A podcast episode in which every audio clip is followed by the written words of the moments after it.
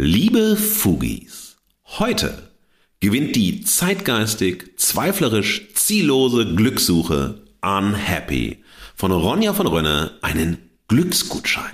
Und das unglückliche Unterhaltungsstahlbad in der Gen Z Talkshow ohne Talk, Neo Ragazzi von Sophie Passmann und Tommy Schmidt, erhält von uns einen Aufenthalt im Schweigekloster. Befindlichkeit schlägt Diskurs. Geschmack schlägt Argumente. Die Gegenwart flottiert in Haltungslosigkeit.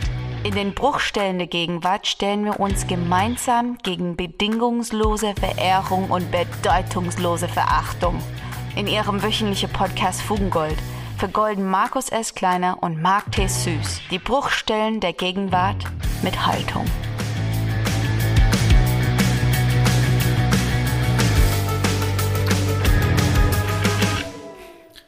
Say my name, say my name. Say my name, Markus. say my name. Markus, Say my name, Markus, say wir sind schon drauf. Hallo, es geht schon los. name, say my- Marc, das ist so unangenehm, wenn du immer meinen Namen rufst, ihn überall verwendest und mich immer wieder bei Insta verlängst, verlinkst. Ja, das ist so unangenehm. Marc, lass das doch mal sein. Ja. Fugis. Okay.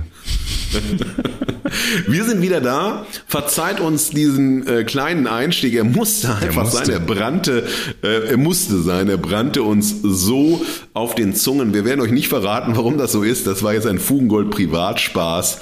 Ein unangenehmer für euch, aber das Wort unangenehm wird uns heute durch diese Fugengold Folge verfolgen. Es ist, glaube ich, das wichtigste Wort äh, in der Geschichte von Fugengold. Echt unangenehm, dass ihr das nicht erfahrt.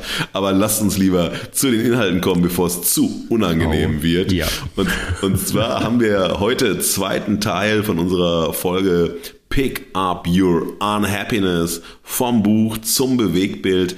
Ähm, wir möchten aber so reinsteigen mit einem ganz herzlich gemeinten Hinweis. Und das haben wir letzte Woche einfach total verpennt, weil wir unserer Vorbereitung, unserer gigantischen Vorbereitung auf diese XXL-Folge, die uns wirklich so viel Zeit wie noch nie gekostet hat, das möchten wir auch an dieser Stelle sagen, ähm, haben wir völlig vergessen, uns vorzubereiten. Und bei unserer Vorbereitung, nämlich den Podcast, Krawalle und Liebe anzumachen. Die äh, wundervolle Diana Ringelsieb und Sabrina Waffenschmidt, äh, die hier herzlich gegrüßt äh, sein sollen von uns, haben eine Woche vor unserer Folge eine Folge gemacht, die hieß Pick Me Girls zwischen Selbsthass und Gehässigkeit. Und sie sind dem Phänomen der Pick Me Girls aus einer feministischen Perspektive unglaublich tief auf den Grund gegangen, wahnsinnig differenzierte Folge, die von ja, einfach begrifflichen, konzeptuellen Klarstellungen, persönlichen Erfahrungen, äh, wirklich einer sehr ausdifferenzierten Betrachtung, warum das Phänomen der Me Girls so wichtig ist, ja, so relevant ist, so zeitgemäß ist und gleichzeitig haben sie und das wäre für uns auch nochmal totales Gold gewesen. Ähm, die Pygmy Girls von Sophie Passmann kritisch gelesen und die Betonung liegt auf Kritik. Ähm, sie haben sich der Perspektive zugewandt, die wir eigentlich draußen vorgelassen haben, weil wir für dieses Thema nicht zuständig gewesen wären, beziehungsweise das wäre sehr absurd gewesen, wenn wir über die eigentliche Thematik, also die Pygmy Girls, gesprochen hätten. Unsere Kritik, das habt ihr ja gehört oder könnt ihr nachhören, bezog sich einfach auf eine auf die Art des Buches, auf die Haltung, auf den Text selbst, auf die Widersprüche, die aufgemacht worden sind, auf die ganzen Leerstellen und so weiter. Und vor allem auch so Themen wie diese unfassbare Überheblichkeit und Herablassung von Sophie Passmann auf die Pick Me Girls selbst immer wieder das Gefühl, dass sie kolportiert, besser zu sein, ja.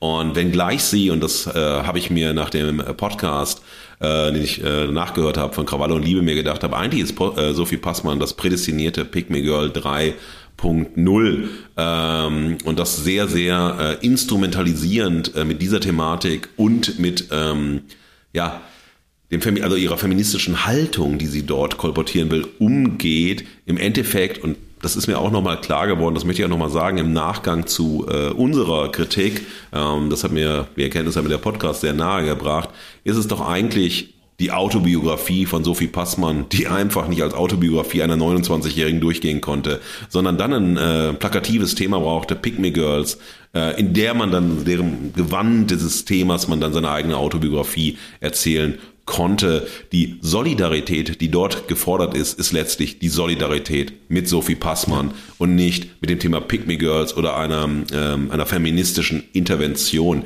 Also vielen Dank, äh, liebe Diana, vielen Dank, liebe Sabrina, ähm, für diese Erkenntnisse. Das sind Erkenntnisse, die ich also mir sozusagen nochmal auch nochmal rausgezogen habe nach dem Anhören. Und ich möchte auch erwähnen, dass ähm, Diana Ringelsieb äh, einen ganz wichtigen äh, Text zu Pick Me, I'm Different, also Pick Me Girls geschrieben hat in ihrem Sammlung, die sie zusammen rausgegeben hat mit äh, Ronja Schwikowski, nämlich Punk as Fuck und also die queere äh, und äh, Relektüre, die Flinter-Relektüre der Punk-Szene oder die Relektüre der Punk-Szene aus der Perspektive der Flinter und da war ein ganz wichtiger Text drin. Also wenn ihr euch mit dem Thema Pick Me Girls nochmal ähm, aus einer feministischen Perspektive beschäftigen äh, möchtet, empfehle ich euch die Folge äh, von Krawalle und Liebe und dann empfehle ich euch neben der Podcast-Folge von Krawalle und Liebe noch den Text von Diana Ringelsieb Pick Me, I'm Different. Marc, mein Lieber, das kleiner Recap sehr, sehr und ähm, zu unserer letzten Folge, das möchte ich einfach nochmal sagen, weil die Podcast-Folge so toll war und der Text von Diana einfach sehr stark, sehr überzeugend war. Ähm, möchte ich dich aber jetzt fragen, mein Lieber, wie war deine letzte Woche? Was gab's für Highlights, was gab's für Lowlights? Ähm, wo warst du glücklich, wo warst du traurig und hat dich unsere XXL-Folge ja, gejagt bis heute? Also, äh, ich will jetzt nicht zu unangenehm werden in irgendwelchen Details oder äh, belästigend privat hier. Ich habe drei kurze ähm, Highlights. Es gab keine Lowlights diese Woche. Äh, schlichtweg, äh, letzte Woche mit dieser XXXXXL Podcast-Folge war ich so zufrieden, da konnte die Woche nur gut werden. Ähm, natürlich äh, ähnlich wie bei dir in deinem Haushalt ist auch hier Halloween ein wichtiger Feiertag.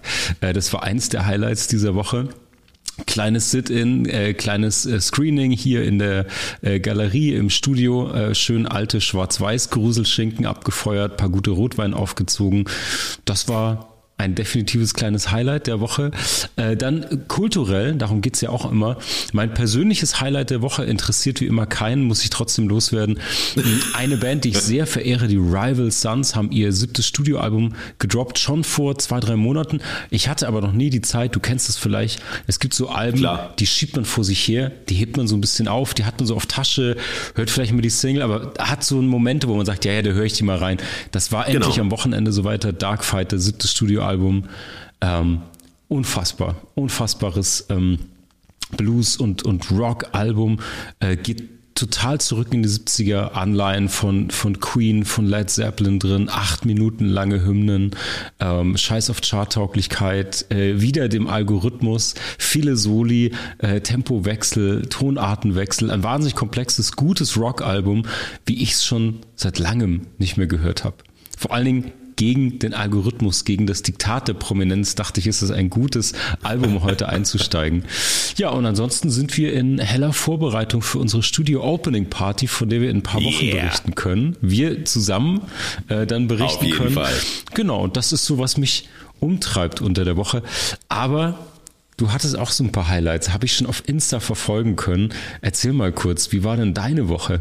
Sie war auch sehr angenehm. Ähm, es gab nichts Unangenehmes. Ähm, ja, es war erstmal freundschaftlich äh, bestimmt. Äh, das erste war, dass ich ähm, mit dem wunderbaren Stefan Remusanes äh, vom Musikexpress die große Freude hatte, äh, anderthalb Tage in Mannheim zu verbringen.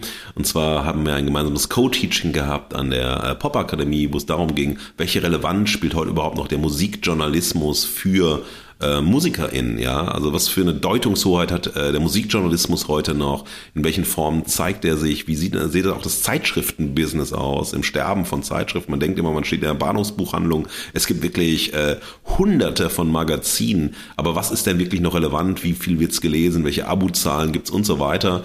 Ähm, und auf der anderen Seite ist, ähm, das haben wir das Thema im Co-Teaching gehabt an der Popakademie, ähm, was bedeutet Image, Intention und Marke heute für äh, MusikerInnen. Das war fantastisches Co-Teaching, hat mir ganz, ganz große Freude gemacht. Nochmal ganz herzlichen Dank an Stefan äh, an dieser Stelle. Und davor hatten wir einen wundervollen Abend in meiner Mannheimer Lieblingsbar, der Hagestolz Bar im Jungbusch. Ähm, und da hat der herausragende Yannick, der Bartender meines Mannheimer Herzens, uns einen wunderbaren Abend äh, gezaubert, zu dem dann noch mein anderer lieber Freund äh, Alexander Pefken hinzugestoßen ist und wir einfach einen tollen Abend, eine tolle Nacht hatten mit viel zu wenig Schlaf, aber irgendwie ist das dann äh, extrem gut und intensiv geworden bis zum Zusammenbruch im Sitz äh, des ICEs. Aber als der auf 300 beschleunigt hat, bin ich ruckartig wieder wach geworden und dachte mir, irgendwas läuft hier verdammt schief. Naja, Freundschaftlich ist es geblieben. Ich habe dann ähm, zu Beginn der Woche den äh, wunderbaren Arrigo Reus getroffen, ein ganz äh, fantastischer äh, Regisseur, der Kurzfilme macht, der vor allem auch im Commercial-Bereich und im Musikvideobereich unterwegs ist. Und wir haben eine Berlin-Mitte-Exkursion gemacht und haben uns da ein bisschen treiben lassen und ein gemeinsames ähm, Videoprojekt äh, festgelegt, das äh, im Kontext äh, von Slow Cinema stattfinden wird. Slow Cinema ist äh, eine Filmbewegung, wo die Filme manchmal 13 Stunden dauern können. Äh, fantastisch interessante Geschichte gegen den Zeitgeist, mhm. gegen alle Sehgewohnheiten, gegen alle Kommerzialisierung. Und wir haben uns ein Projekt zusammen überlegt, äh, von dem ich jetzt nichts berichten werde, aber es war ganz fantastisch, wie man beim Treiben durch Mitte ähm, irgendwie auf diese Idee kam, beim ganzen Reden und so weiter und dann einfach gesagt haben, lass uns mal was zusammen machen und wenn, dann machen wir zusammen Slow Cinema. Ja. Ich war erst nicht überzeugt, aber dann war ich hellauf begeistert und ich könnte jetzt schon starten, aber wir tun es noch nicht. Naja, und letztes Ding, ganz kurz, war ja eigentlich äh, am Montag Heute ist Mittwoch, nehmen wir auf, 1. November. Am Montag war ich bei äh, Bank produziert. Bank produziert eine ganz spannende Produktionsfirma aus Berlin, ähm, mit der ich, mit denen ich für dieses Format Hyperculture oder für die ähm, Sendung Hyperculture von Funkmedien produziert habe, nämlich äh, eine Sendung über Beef und Aufmerksamkeitsökonomie, fokussiert auf die äh, Deutschrap-Szene und auf TikTok. Ähm, mhm. Und das war ein total tolles Erlebnis. Das sind wundervolle äh, Menschen gewesen, ähm, die Hyperculture dieses Format mitentwickelt haben für Funkmedien und ein Transfer suchen, also wirklich eine Popularisierung von Wissen ähm, stattfindet auf eine unglaublich unterhaltsame, anschlussfähige Weise. Ich fand das wahnsinnig angenehm und wir sehen heute, wie unangenehm Unterhaltungsformate äh, gegenwärtig sein können, auch junge Unterhaltungsformate, also sehr junge mhm. oder beziehungsweise für junge Zielgruppen von Menschen, die nicht alt sind, 29 und 34, aber die sich für mich anfühlen wie 1000 und 1032. Fun. Fantastisch. Das war schon fast ein Pfui-Kommentar und ich glaube, jetzt sind wir äh, bereit für das goldene so Pfui. Ich habe es letzte Woche quadratisch praktisch äh, schlecht mitgebracht mhm. und jetzt bist du dabei und wirst uns das goldene Pfui dieser Woche vorstellen. Oh, so ist es, Markus. Ich habe ein äh, Schmankerl mal wieder gefunden. Das hat mich auf Instagram ereilt, das goldene Pfui der Woche. Ich habe extra Bilder hier vorliegen, damit ich es auch genau reproduzieren kann. Und zwar war ich auf Instagram unterwegs und all die Nord hat als Anzeige, also äh, mit Werbebudget dahinter etwas beworben und zwar die Aldi Original Art Edition. Was steckt dahinter?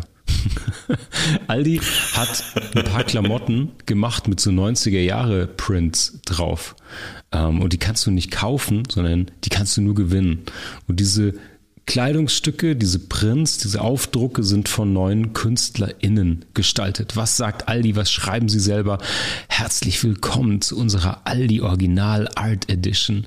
Diese besondere Kollektion gibt es nicht zu kaufen, sondern nur zu gewinnen. Psst, Smiley. Wir haben mit neuen Künstlerinnen und Künstlern zusammengearbeitet und entstanden sind Pieces, die unterschiedlicher und einzigartiger nicht sein können. Die könnten nicht unterschiedlich und auch nicht einzigartiger sein.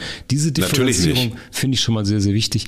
Dann scrollt man weiter, will das natürlich irgendwie besser erfahren und dann sieht man ein ganz normales schwarzes Longsleeve, wo die Artist Josephine Reis ähm, das Riodoro-Logo von Obst draufgesetzt hat und eine äh, Plastiktüte Orangen ähm, draufgedruckt hat. Okay, dann geht so man crazy. weiter. Äh, Anna Ruprecht so hat irgendwie so eine Art ähm, ja, Illustration, wie man sie aus dem Netz kennt, von drei Frauen auf einem T-Shirt.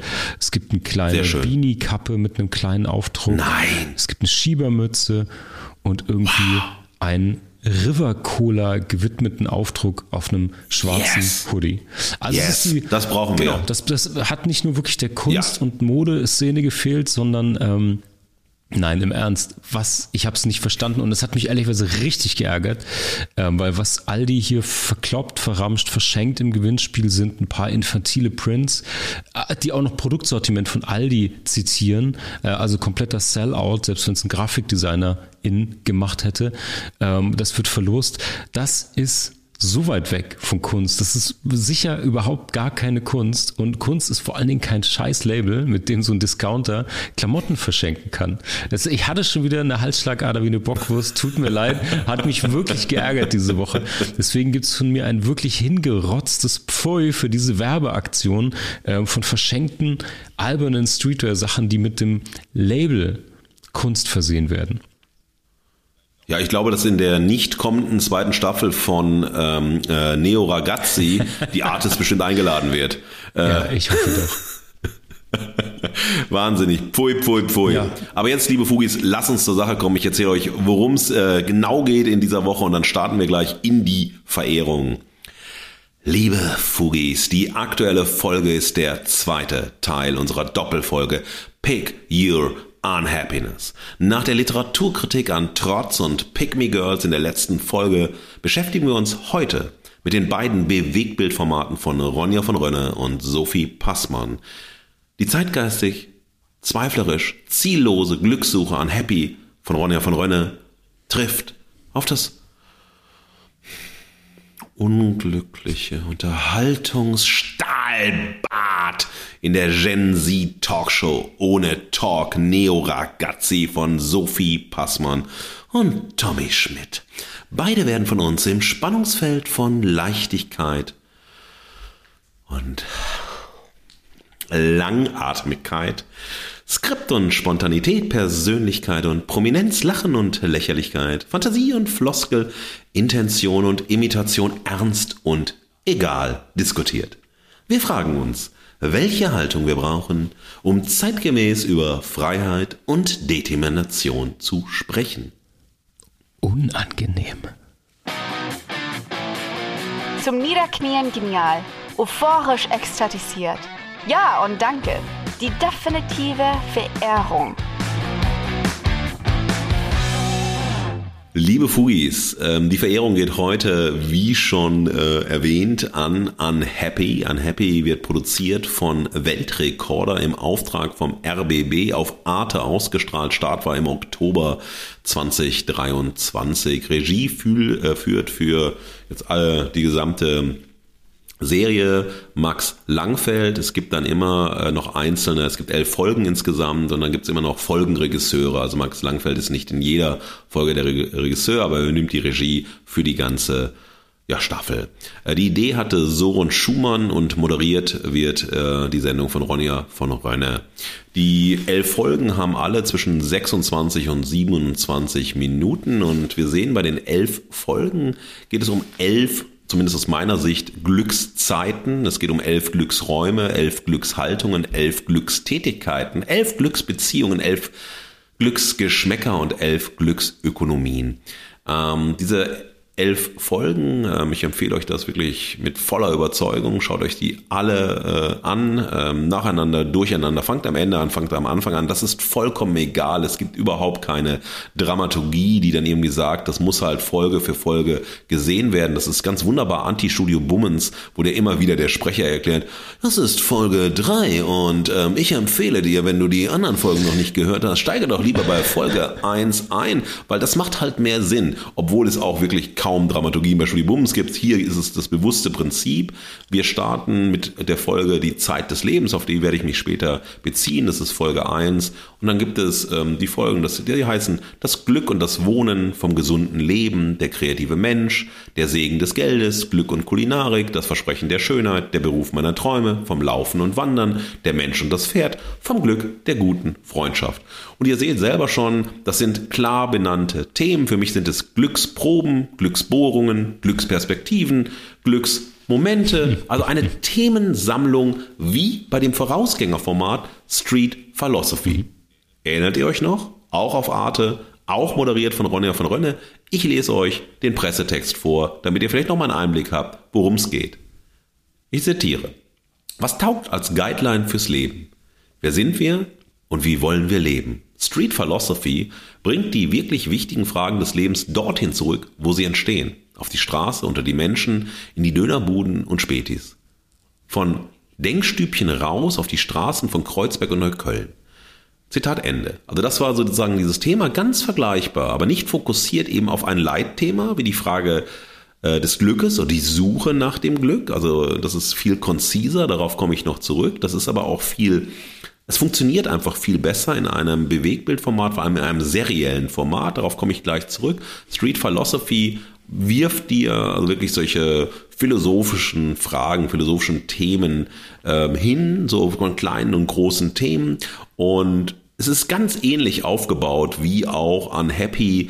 Ähm, deshalb erwähne ich das hier an dieser Stelle. Es hat eine ähm, vergleichbare Geschwindigkeit. Es hat ähm, GästInnen, die eingeladen werden, anhand derer die Stories erzählt werden, die Themen erzählt werden. Es gibt Reflexionsmomente von Ronja von Rönne, ähm, die nochmal sozusagen ein Metakommentar sind oder die Themen eben miteinander verlinken. Ja. Es hat eine ähnliche Zeitvolumen. Also das war eigentlich das, ähm, glaube ich, das eine das Vorbild so nach Street Philosophy, das aber so eine naja, also Aufbaustruktur, Themen sind sehr, sehr vergleichbar, aber eben ähm, ja viel ungeordneter war. Und ich glaube, das war auch so das, was, also damals bei Street Philosophy, ich fand den Begriff Street Philosophy total gut.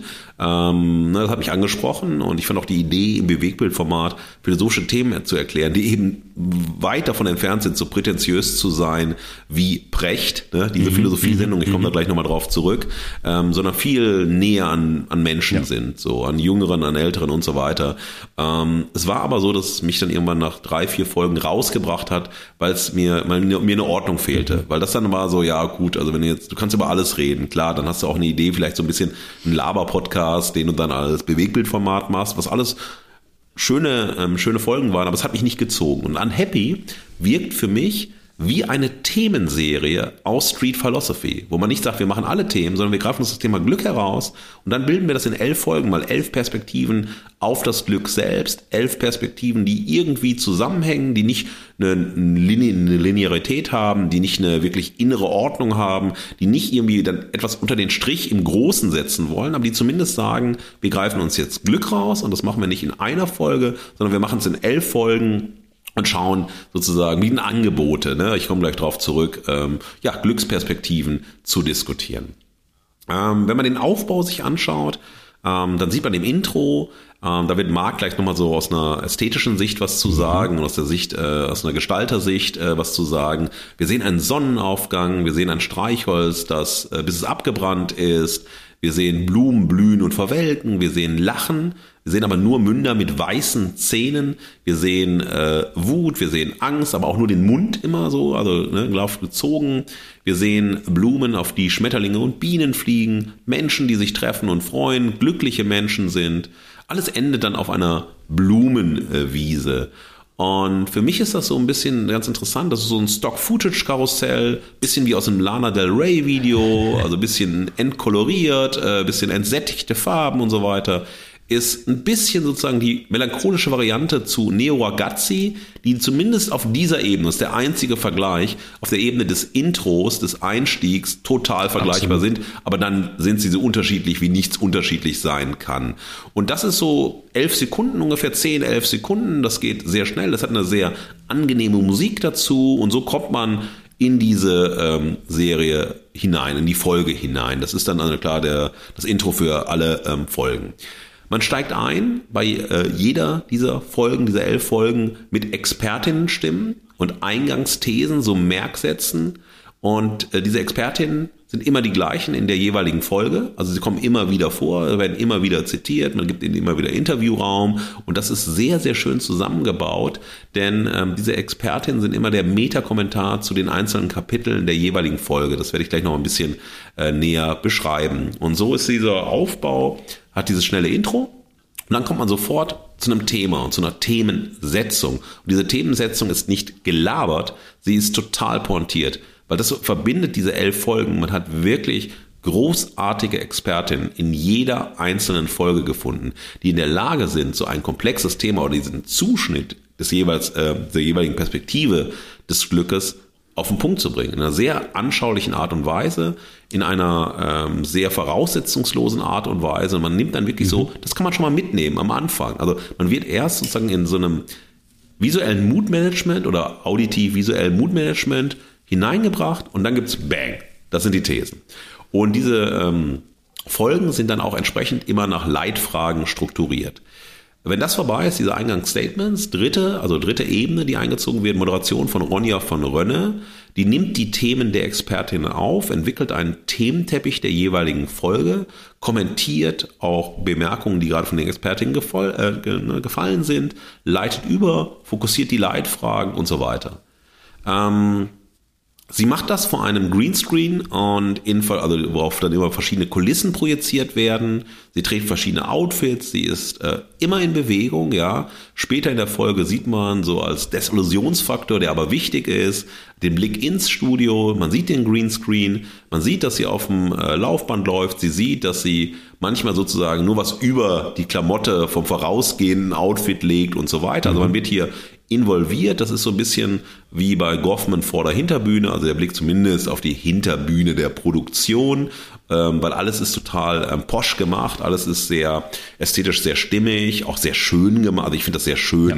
Man kann es ja so reinfallen ja. lassen, das ist wirklich auch atmosphärisch. Also das ist einfach sehr schön produziert. Da muss man wirklich sagen, ein großes Kompliment äh, an die äh, Produzentinnen halt. Da haben die was wirklich Tolles hinbekommen. Und das ist also nochmal dieses vielleicht trotzige Moment, um das nochmal aufzugreifen, zu sagen, okay, jetzt guck mal rein, so ist eigentlich gemacht, so ist das Schöne gemacht. Das sieht eigentlich nicht so schön aus, ja. wenn wir das äh, produzieren, aber für euch sieht es gut aus. Ist ist eine Spielerei.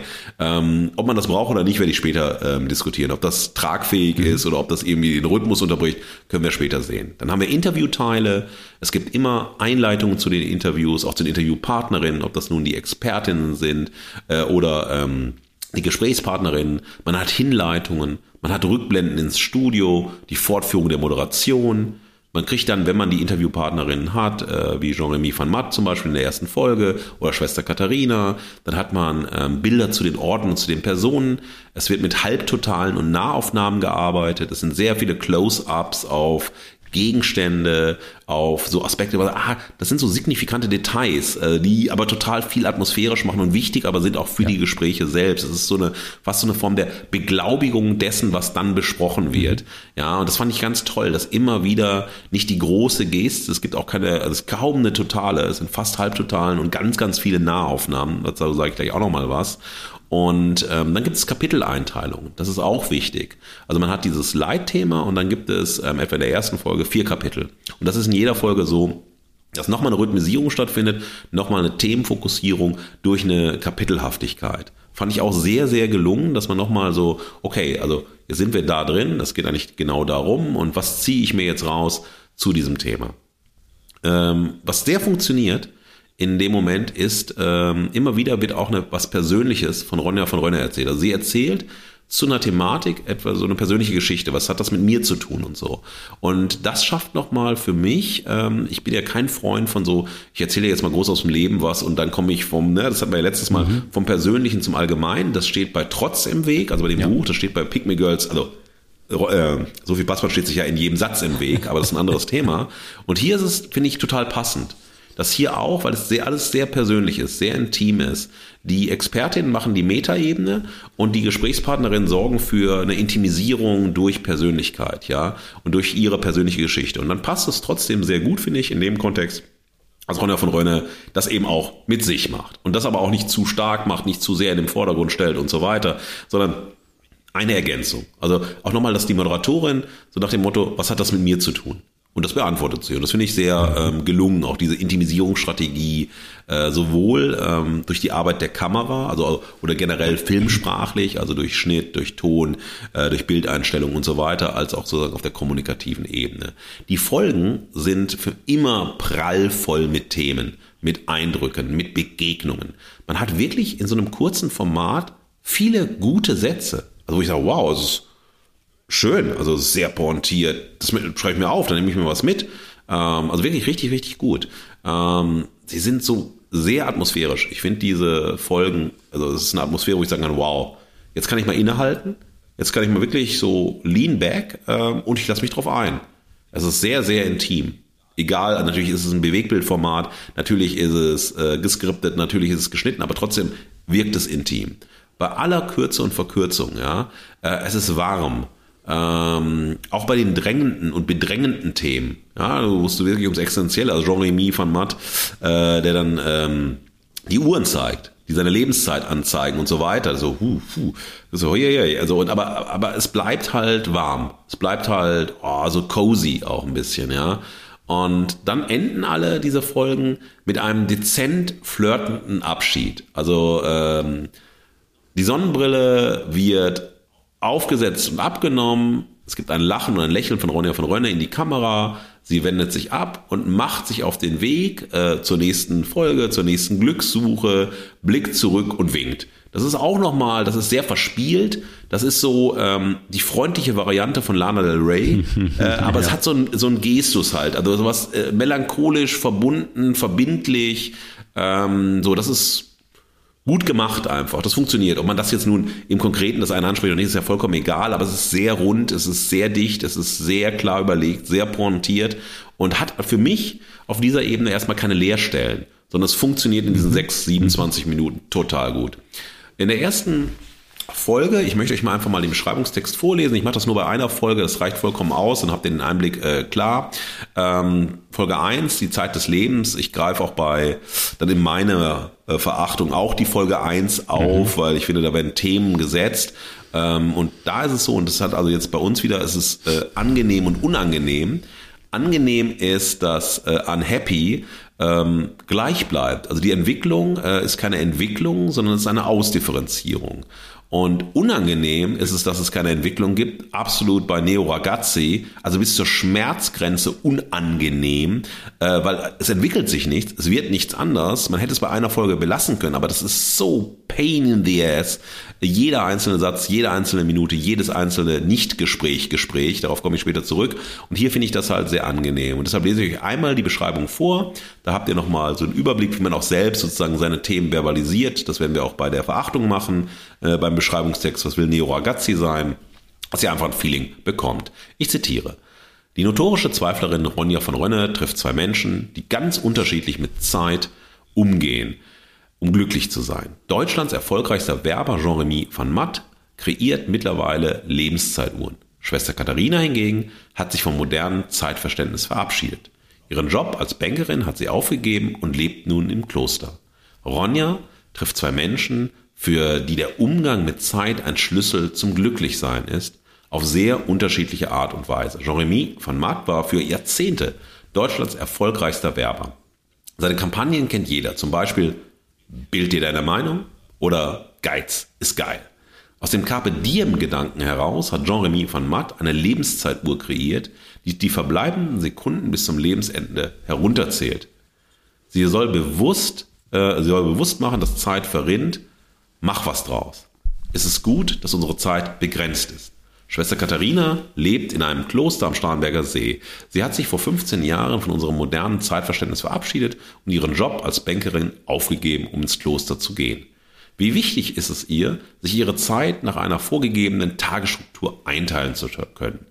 Zitat im Zitat, mir tut Verlässlichkeit und Klarheit gut, Zitat Ende, sagt sie.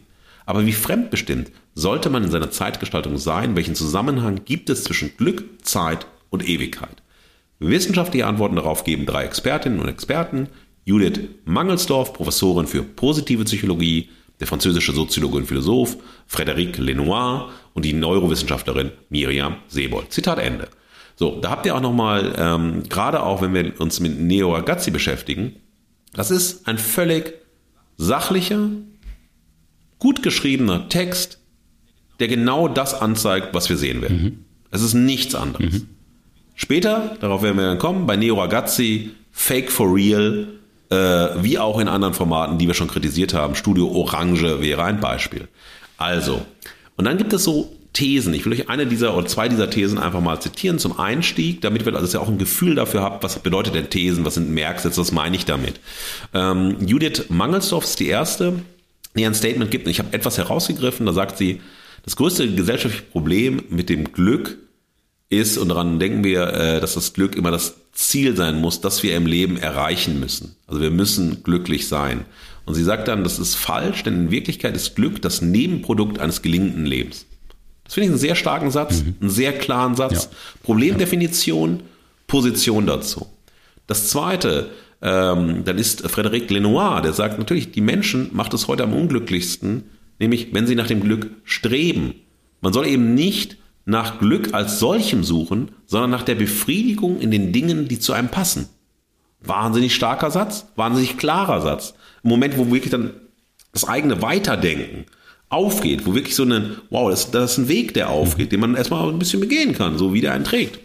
Und das äh, dritte Statement von Miriam Sebold ist, äh, dass sie sagt, dass wir von Generation zu Generation sind die Menschen eher auf das schnelle Glück aus, ja, und lassen sich dabei von externen Reizen steuern. Auch das ist sozusagen etwas, wo also von Generation von Generation geht es wenig um die Reise in die Ewigkeit oder ein Ewigkeitsversprechen, sondern immer mehr darum, unmittelbare Befriedigung in dem zu bekommen, was wir wollen. Das hat aber nichts mit Glück zu tun, sondern das hat einfach nur mit Wunschbefriedigung zu tun oder dass ich meinen Willen durchsetze oder was auch immer. Äh, eine sehr hedonistische Perspektive, die aber nicht in dem Sinne sowas ist, was vielleicht Aristoteles damals noch unter Glückseligkeit verstanden hat. Äh, das Spannende dann dabei ist, dass ähm, Ronja von Rönne lässt das also einen Teil und dann steigt sie ein und in ihrem Moderationsteil und ähm, sagt, dass äh, ein total trauriges Ergebnis, also setzt sie dagegen oder um vielleicht aber auch als Ergänzung dazu, um das nochmal zu belegen, was die drei gesagt haben, dass sie gesagt haben, dass der World Happiness Report, also hier dann eine wissenschaftliche äh, Dokument dagegen gestellt, dass sie sagt, das traurige Ergebnis ist, dass die Menschen weltweit heute so unglücklich sind wie noch nie zuvor. Und daran stellt sie dann die Frage, wie schaffen wir es, wieder glücklich zu werden? Und das ist für mich ganz schön, denn ähm, Unhappy hat für mich einen platonischen Gestus, nämlich die Idee der Meutik, also der Hebammenkunst, die Platon hatte, dass wir sozusagen im Dialog, wäre das bei Platon, zu einer Erkenntnis geführt werden. Und diese äh, Folgen von Unhappy können so eine Art der Glücksmeutik sein, die die ZuschauerInnen auf den Weg bringen, über das Thema Glück nachzudenken, mit Blick auf ihre persönliche Situation, ihre Existenz und so weiter. Es wird gefragt, und der Verrönner führt das weiter, ob es dann eine Regel gibt, der alle glücklichen Menschen folgen können. Also was wie eine Glücksformel, eine Ratgebergeschichte. Und wie lange hält das Hochgefühl an, wenn wir glücklich sind? Ähm, ist glückliche Menschen, ist das irgendwas in der DNA, irgendwas Biologisches, das in uns steckt, dass die einen eher so eine Disposition haben, glücklich zu sein, die anderen nicht? Oder lässt sich Glück irgendwie trainieren? Ähm, richtige Antworten werden nicht gegeben. Das ist sozusagen immer sozusagen mhm. der Weg ist das Ziel. Also begib dich auf dem Weg, ähm, geh nicht davon aus, dass du jetzt so äh, eine Antwort bekommst, sondern du kriegst Perspektiven, die dir mitgegeben werden. Und diese vier Perspektivierungen des Themas Glück und Zeit in der ersten Folge sind anhand der vier Kapitel, die da sozusagen nochmal die Strukturierung geben. Kapitel 1, der Carpe Diem Ansatz, Kapitel 2, die Tagesstruktur, Kapitel 3, der Flow-Effekt, Kapitel 4, gibt es ewiges Glück. Und das alles wird dann sehr atmosphärisch gestaltet. Ähm, das ist einfach so, es funktioniert auch, diese, und das finde ich immer ganz spannend, wenn wir den Ton ausmachen würden. Natürlich ist der Content total wichtig bei dem Format, aber trotzdem funktioniert es als visuelles äh, Produkt oder ja, als äh, visuelles äh, also Medium, einfach über die Bilder. Ja, und du könntest es auch machen, das stellen wir sehr schön im Schnitt vor oder im Zusammenbauen vor, welche, also welche Musik, suchst du zu den Bildern aus, dann lässt man Bilder und Musik laufen, dann kommt dann irgendwann der Text dazu. Und ich finde, dass ähm, die Frage nach dem Flow wird aufgegriffen, weil die ähm, einzelnen Folgen einen extrem tollen Flow haben. Also das ist so, man wird in so einen Flow gezogen und der zieht einen nicht so lange, sondern man wird dann wieder rausgelassen. Und dann steht man in der Welt und muss überlegen, was macht man, wo geht man hin, geht man zur nächsten Folge, denkt man weiter darüber nach und so weiter. Es gibt aber bei aller äh, Positivität, bei allem äh, auch Lob, immer auch eine gewisse Saltiness, die man nicht vergessen darf. Ähm, in jeder Folge, mal mehr, mal weniger, gibt es aus meiner Sicht zumindest unpassende Themen, denen zu viel Zeit gewidmet wird. Und das ist in der ersten Folge Jean-Remy van Matt am Klavier. Das dem, das hat überhaupt keinen Bezug, überhaupt keinen Bezug zum Thema. Das ist so eine Ego-Produktion, die eigentlich komplett ja. dem zuwiderläuft, wie Jeremy van Matt sich präsentiert als zurückhaltender, dezenter Mensch, der sich zurückgezogen hat aus der Werbungswelt, der eigentlich jetzt sehr, sehr kontemplativ, sehr ruhig, sehr existenzialistisch, sehr nüchtern, auch sehr sozusagen ja schon in Form des sozusagen Einverstandenseins mit der Endlichkeit oder ein Lob auf die Endlichkeit und so weiter. Aber dann muss Ego-Produktion betrieben werden äh, am Klavier. Und dann hat er einen natürlich auch noch, es reicht nicht, Klavier zu spielen, weil es muss natürlich was Signifikantes geben. Und das ist so ein das ist für mich so ein Werberding. Äh, also alle können sozusagen das gleiche Produkt bewerben, aber ich zeige, dass ich am geilsten bewerben kann. Und das ist natürlich, er kann nur ein Stück. Und dieses Stück spielt er am Flughafen. Und das ist wieder so, oh, oh Mensch, es ist so prätentiös. Ja. Es ist so unangenehm. Also das, das, ist wirklich unangenehm, ja. Und das finde ich so schade, dass die, also das sozusagen so ein Moment, das eigentlich überhaupt keine Bedeutung hat für die Auseinandersetzung mit dem Thema, so viel Raum gegeben wird und dass dann auf einmal auch in der Inszenierung von Jean-Remy van Matt dieser komplette Bruch reinkommt. Zwischen dem, ich nehme mich zurück, ich bin im inneren Frieden, in der inneren Ruhe, ich gehe weg von den Bühnen und so weiter. Bam, da ist er, da spielt er ein, ah, ist so abgefahren. Schade, aber, sehr aber 100 schade. Prozent, ja. Oder? Also das finde ich, ja, ich fand es einfach so. Und das andere ist, dass dadurch hat Schwester Katharina für mich zu wenig Zeit bekommen. Mhm. Weil dieses Moment, also auch dieses Klosterleben, dieses Vermitteln, dieser Switch, der ist ja ähnlich interessant. Aber der, ich meine, dass sich ein Werber, der Millionen schwer ist, zurückzieht irgendwann, ab einer gewissen Altersstufe, weil ich habe jetzt alles erreicht und ich mache jetzt einfach Fun nur noch oder äh, ich lasse einfach, also, oder ich besuche andere Intensitätsorte auf. Ähm, und, und sie wechselt von der Bankerin ins Kloster. Das ist ja ähnlich interessant erstmal, ja. aber beim Werber absehbar, bei ihr weniger absehbar. Ja. Und diese zweite Sache, und da dachte ich mir so, oh Mensch, warum tut ihr das? Warum gibt's da nicht wie, also wie wir mangelndes Lektorat äh, bei beiden Büchern im letzten Mal, beim letzten Mal kritisiert haben, denke ich mir, oh, was sagt die Produktionsseite? Warum lassen sie ihm nach dem Klaviermoment auch noch Auto fahren? Und dann erklärt er, wo er sich jünger und älter fühlt. Ich meine, come on. Was hat das in dem Thema zu suchen? Gar nichts. Und dieses, ähm, ja, da sagt man so ein bisschen, es fehlt die Schere, also im Schnitt. Und es fehlt also das Reingehen der Produzentin, dass man sagen kann, nein, also diesen Ego-Nummern, und das ist also, also ich finde ja, das Klavierspielen ist die Ego-Nummer, aber das Autofahren ist Tristesse pur. Das ist so Tristesse. Das ist so trist. Also wenn er dann äh, dieses erzählt, ich fahre dann kleiner, dann, hm, dann fühle ich mich so, wow, Nein, da hätte ich mir lieber mehr auch und da ähm, auch wirklich fokussiertere Gesprächsführung durch Ronja von Rönne gewünscht, die wirklich dann das Gespräch zurückgeholt hätte auf das eigentliche Thema, um das es geht. Mhm. Der zweite Punkt der Saltiness ähm, ist, dass mir diese permanenten äh, Kostümwechsel und Studio- und äh, Kulissenszenen auf die Nerven gehen.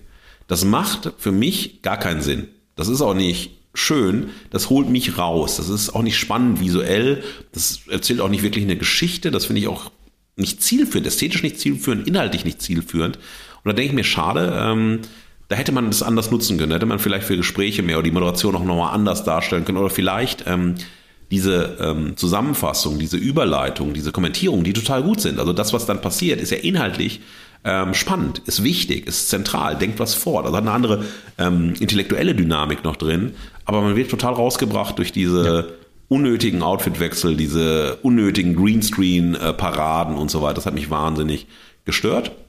Und der dritte Punkt war, ähm, dass es ähm, mir am Ende fehlte, ähm, dass es so eine Zusammenfassung gab. Einfach mal so jetzt, bang, das waren die vier, fünf äh, Thesen. Ja, da gehen wir mit raus. Das hat mir gefehlt. Ähm, was ich wiederum extrem gut fand, äh, neben all den Punkten, die ich schon genannt habe, dass es eben ein nicht belehrendes Format ist. Ähm, es ist im besten Falle bildend oder motivierend. Es ist unterhaltsam und inhaltsvoll. Ja, es ist kein Edutainment-Quatsch, sondern es ist wirklich unterhaltsam für sich. Ähm, es ist äh, berührend, es ist mitreißend. Ähm, es ist gut geskriptet auch, muss man wirklich sagen. Ähm, es ist fast immer gut moderiert, bis auf die ne, Stellen, die ich genannt habe. Manchmal ist es einfach auch, wo man merkt, ähm, Ronja von Rönner, wenn sie spielen muss, ist sie nicht stark. Wenn sie pointiert äh, Thesen entwickelt, ist sie stark. Ähm, und wenn es dann, und manchmal merkt man so, da fehlt der Biss in der, in der Gesprächsführung.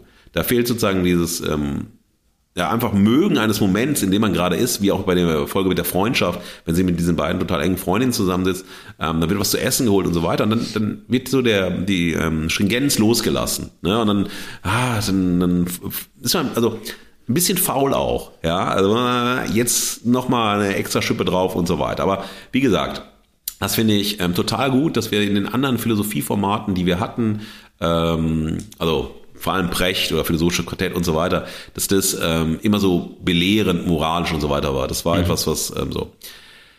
Wenn man mich fragt, was mir gefällt, ähm, ist es so, dass ich es total toll finde, über anthropologische Konstanten wie Glück und Unglück oder die Auseinandersetzung mit philosophischen Themen im Bewegbildformaten hat. Ja, das ist dann, wenn es pointiert so ist wie Unhappy, es ist unterhaltsam, atmosphärisch, gestimmt befindlich, es ist nicht prätentiös, nicht belehrend, nicht moralisierend. Ja, das finde ich stark, das gefällt mir, das finde ich gut. Ähm, ich finde auch, äh, und das ist so eines der, glaube ich, ganz selten, in der Geschichte unserer Fugengold-Geschichte, also unserer jetzt vier oder 45 Folgen, die wir jetzt schon mhm. gemacht haben, ohne äh, die Extra-Folgen, ohne die Specials ja. und so weiter, ist es ein Format, das ich gerne hosten würde. In der nächsten, äh, nächsten Staffel. Das ist wirklich was, also ja. ich muss wirklich sagen, das ist so ein Format, das spricht mich so hart an, ich würde es gerne hosten. Ich würde gerne das machen, weil das ist etwas, was ich äh, total toll finde, ähm, als Format selbst, was mich anzieht. Was mich nervt, ist, ähm, wie ich, also meine Kritik an den eingestreuten englischen Begriffen, Floskeln, Formulierungen, ja, nervt mich, wie ich schon gesagt habe, das Schauspiel, der versuchte Schauspiels und die zu vielen Moderationskulissen und Outfitwechsel, die einfach alles unruhig machen. Und was äh, mich äh, stresst, ist die mangelnde Aufmerksamkeit für das letzte Detail. Die mangelnde Sorgsamkeit für die Ordnung des Diskurses. Ähm, sowohl auf der Produzentinnenseite als auch auf der Seite der Moderation von Ronja von Rönne. Was wir aber auf der Ebene der Gründe, ich habe ja schon äh, viele Gründe genannt, das ist die Themenvielfalt, es sind die starken Thesen und Expertinnen, es sind die unglaublich starken Gesprächspartnerinnen, also toll gecastet, toll gefunden, toll zusammengeholt. Der Rhythmus ähm, der einzelnen Folgen, das Drehbuch, also wirklich gut geskriptet, Moderations- und Gesprächsführungen mit den Abzügen, die ich genannt habe und ein Format, das aus meiner Sicht wirklich in Serie gehen kann, ähm, also wenn immer wieder andere Schwerpunkte gewählt werden, im Unterschied zu Street Philosophy, das sich irgendwann redundant ausgespielt hat oder faul war. Aber vielleicht liegt das an der gleichnamigen Folge faul, weil da für mich die unerträgliche Anwesenheit oder die unangenehme Anwesenheit einer Person ist, äh, die wir beide sehr stark kritisiert haben. Schon oft. Benjamin von Stuttgart-Barre. Aber das ist vielleicht einfach mein verfehlter Blick, weil ich dort einen Triggerpunkt in ihm habe. Die Saltiness habe ich auch schon äh, genannt. Ich hätte gerne noch ein bisschen mehr ähm, weg vom Teleprompter-Texten hin zu einer auch improvisierten Einlassen auf ähm, Themen, äh, auch noch mehr Reaktion auf Gespräche. Ich hätte gerne sowas wie eine Top 10 von grundlegenden Themenfeldern und Bereichen des Glücks gehabt, also ein bisschen mehr Ordnung des Diskurses. Das hätte ich spannend äh, gefunden, eine zwingendere Struktur der Themenfelder, ähm, das, was mit Kapiteln angedeutet wird, aber alles viel zwingender, alles viel ähm, mehr auf die Seite von Notwendigkeit gebracht. Also das ist aber vielleicht der Wissenschaftler in mir, der sagt, ich will eine bestimmte Ordnungskulisse haben. Vielleicht ist es auch völlig unsinnig für ein Bewegbildformat, aber da hätte ich noch mehr Mehrwert mhm. ähm, für mich gehabt oder auch für alle, die das schauen gehabt. Ähm, ich finde es super, dass es keine Umfragen auf der Straße gab. Das finde ich immer unerträglich. Oh, ja. Also wenn dann, oh ja, wir holen die Stimme der Bevölkerung. Ja, was für, dann ist man in Essen-Krei und fragt drei Leute in Essen-Krei und dann, ah, das ist dann, wird verallgemeinert, dann ist schlimm.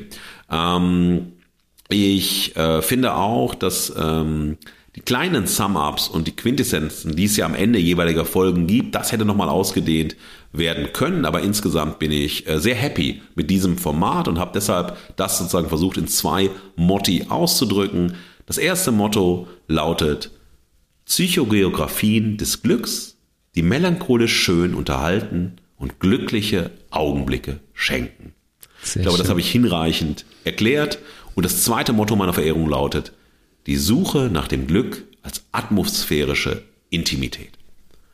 Und aus diesen Geschmacksgründen, aus diesen Gründen, Gründen gewinnt an Happy von mir und ich weiß auch von dir einen Glücksgutschein. Wunder, wunderschön, mein Lieber. Ähm, sie ist immer ein bisschen gesalzen, unsere Verehrung. Da kommen wir aber nicht umhin. Vielleicht, Absolut. ich glaube, wir müssten als Gegengewicht und als eigene Challenge auch mal anfangen, ein bisschen die Verachtung zu versüßen. Das wäre eine gute Challenge. Lass das mal ab nächster Folge probieren. Ab nächster Folge, ab nicht nächster heute. Folge. Definitiv nein.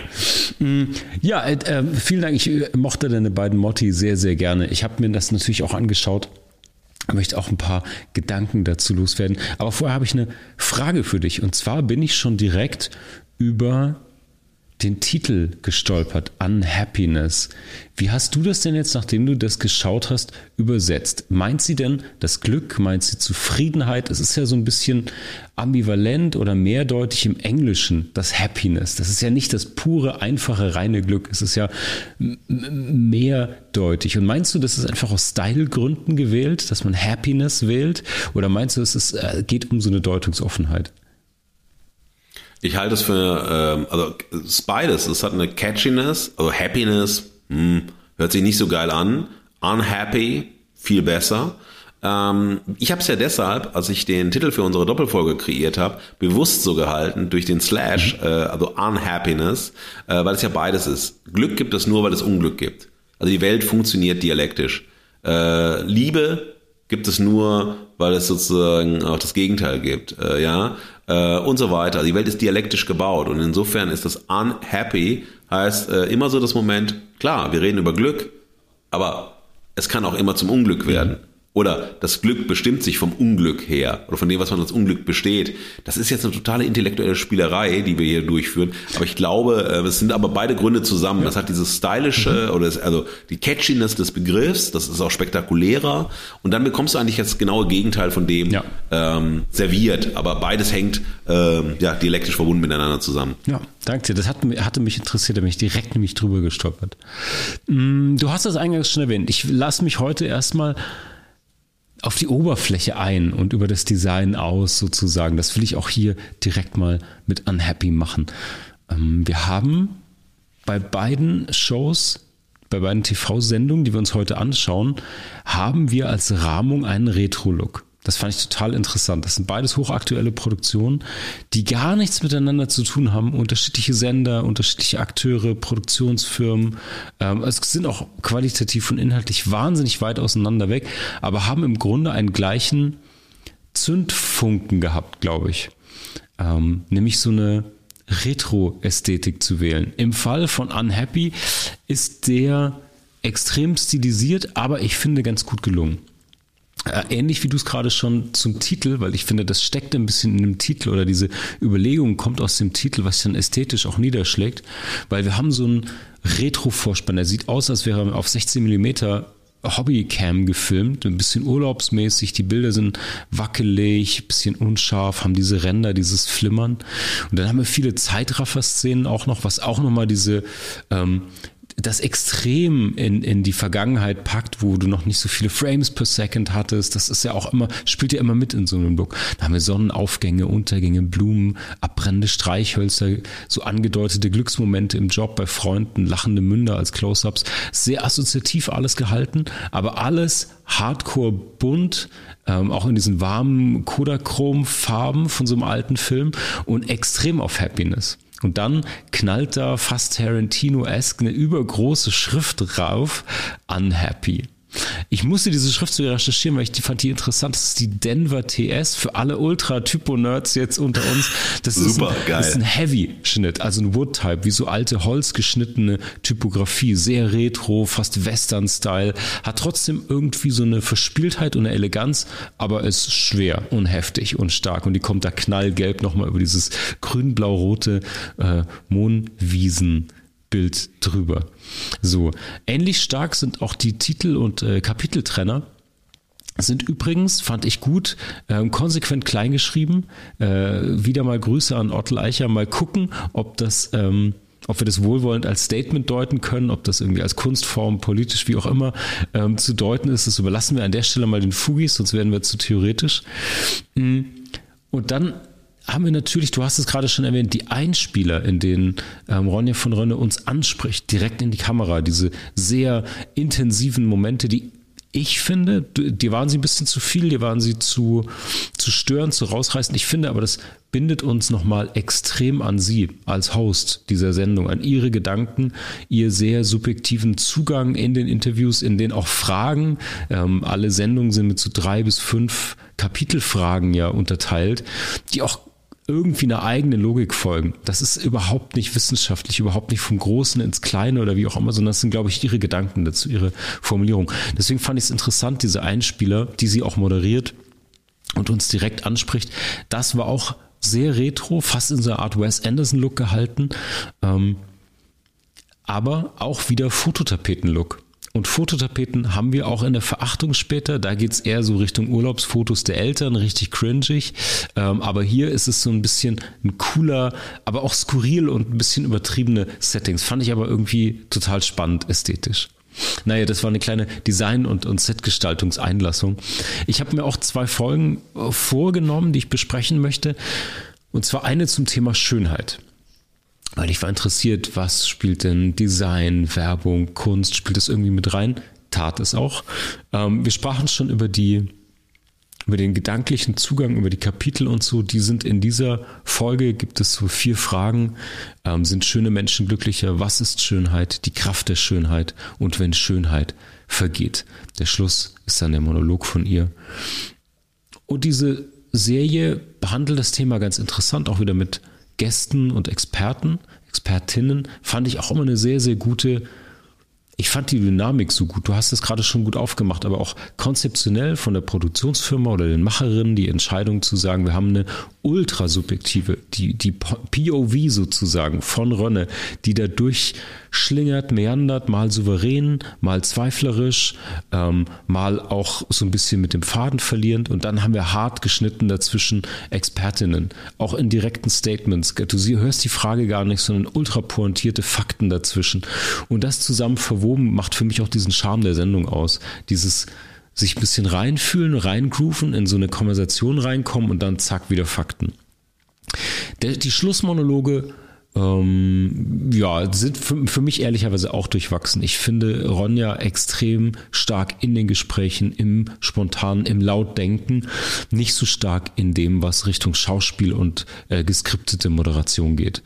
Ähm, auch ehrlicherweise inhaltlich nicht besonders stark bei der Schönheitsfolge, obwohl die anderen wirklich bin ich voll bei, der inhaltlich auch richtig stark waren, zitatfähige Gedanken drin waren, Denkanstöße gegeben hat. Am Ende der Schönheitsfolge ist das Fazit so ein bisschen in diesem Monologstatement, ja, Schönheit kann glücklich machen, wenn es uns im Alltag umgibt. Ja, und aber gleichzeitig parallel und überhaupt, ähm, man muss ja selbst nicht schön sein. Ähm, was an mir finde ich schön, so einen Zugang dazu zu finden, wieder aufs Persönliche äh, gezogen. Und dann endet sie mit dem Satz, vielleicht probiere ich auch mal was passiert, wenn ich das demnächst meinem Spiegelbild erzähle. Also nochmal selbstreferenziell, das ist eine der wenigen Momente, wo ich sagen würde, das spielt Ronne irgendwie mit dem Gedanken ihrer öffentlichen Persona, dass man sie kennt, dass man um ihre äh, psychischen Probleme in der Vergangenheit weiß, um den Struggle mit sich selbst, ihrer Rolle und so. Das ist aber ein kleines Salzkorn, weil ich finde, sonst macht sie das extrem gut, sich komplett rauszuhalten. Sie ist überhaupt nicht dabei, Fame zu sein oder als Person des öffentlichen Lebens diese Gespräche zu führen. Natürlich kriegt sie einen Zugang darüber, eine Legitimation, aber ich finde, das ist eine große Stärke. Ähm, Ronja begegnet den Menschen und erlebt was mit ihnen ähm, und ist sozusagen einfach eine Person, die das für uns erlebt in dieser Show. Es geht nicht wirklich darum, ob sie jetzt Fame ist oder Rich oder Autorin oder sonst was, sondern sie kann das gut formulieren, auch in dem Moment ähm, aber es geht eben nicht nur um diesen intellektuellen Austausch oder um das Fame-Sein, sondern wirklich um das Erlebnis und sie sucht da Antworten. Ähm, in dieser Folge Schönheit fand ich übrigens sehr interessant den ähm, wirklich berühmten Fotografen Joachim Baldauf getroffen. Ähm, für alle, die den nicht kennen oder es nicht gesehen haben, der macht so diese großen Modelfotos. Ähm, Claudia Schiffer und so weiter und so fort. Für die großen Modemagazine macht er die Fotografien, also ist eine sehr, sehr prägende Stimme visuell, wenn es um die Darstellung von Schönheit geht. Und mich hat das sehr überrascht, weil der anders als viele andere Menschen aus dieser Branche sehr schlaue, sehr interessante Statements gegeben hat zum Modeln, zum, zur Schönheit, zu dem eigenen Blick auf sich, auf die Schönheit, auf ähm, ja, dieses Thema als, als allgemeines, was er irgendwie als Fotograf echt interessant durchdrungen hat. Ich, mir ist auch aufgefallen, ästhetisch noch, du hast es gerade schon gesagt, ich fand die Serie extrem interessant und mutig gefilmt. Ich habe das Gefühl, es gibt Interviewsequenzen, da ist einfach eine Kamera dabei. Die ist manchmal, die ist immer nah dran extrem. Das macht das sehr intensiv, sehr intim, diese ganze Serie. Ich finde, das trägt dazu bei. Ähm, und die ist oft, kämpft die echt mit der Schärfe. Da beginnt schon eine Antwort und wir sind noch lang nicht in der Schärfe. Und du musst den halben ersten Satz, manchmal den ganzen ersten Satz abwarten, bis er die, die Schärfe findet. Und das, ja, das es schafft aber irgendwie keine Störung, sondern es ist sehr gut eingewoben in die Sendung. Das ist mir sehr, sehr positiv ähm, aufgefallen. Natürlich wäre es nicht Fugengold, wenn ich nicht auch ein paar Salzkrümel noch übrig hätte. Und zwar, ich hatte ein Problem mit der Expertenmeinung ähm, aus der Folge Schönheit. Mm, ich kann die anderen Expertenmeinungen natürlich es geht gar nicht darum, die zu hinterfragen, aber ich kann die anderen Experten zu ihren Themen jeweils überhaupt nicht challengen oder äh, Nachfragen stellen. Ähm, ich habe bei der Schönheitsfolge gab es einen Experten, Winfried Menninghaus vom Max-Planck-Institut. Da ging es um Schönheit und die Kunst. Und er hat gesagt, dass antike Statuen die gleichen Schönheitsideale wie heute haben und dass sich das in der Kunst überhaupt durchzöge. Und da muss ich sagen, bei genauerer Betrachtung ist das nicht korrekt. Also ja, es gibt einen Kopf, zwei Arme, zwei Beine. Äh, es gibt bestimmte Merkmale, die sich durchziehen kunstgeschichtlich. Aber wenn du genau hinschaust, wenn du auf das Ding wie dein Kinn schaust bei Frauen, auf Schmuck, auf der Unterbauch zum Beispiel, spielt eine riesige Rolle jetzt in dem Beispiel auch zu bleiben, dem Thema der Sendung, gerade bei der weiblichen Darstellung und der Ästhetik, ähm, der Bereich zwischen äh, Scham und Bauchnabel sozusagen. Dieser Unterbauch war sehr lange in den Darstellungen nach außen gewölbt, ganz extrem, so ein Underbelly sozusagen. Und naja, das ist jetzt wirklich äh, äh, Nerd-Talk, aber ich finde es hochspannend, weil das einfach eine Aussage war, die mich gar nicht abgeholt hat und dann so ein bisschen diese starke, starken Konterpunkte der Expertenmeinung für mich in der Folge so ein bisschen haben wackeln lassen.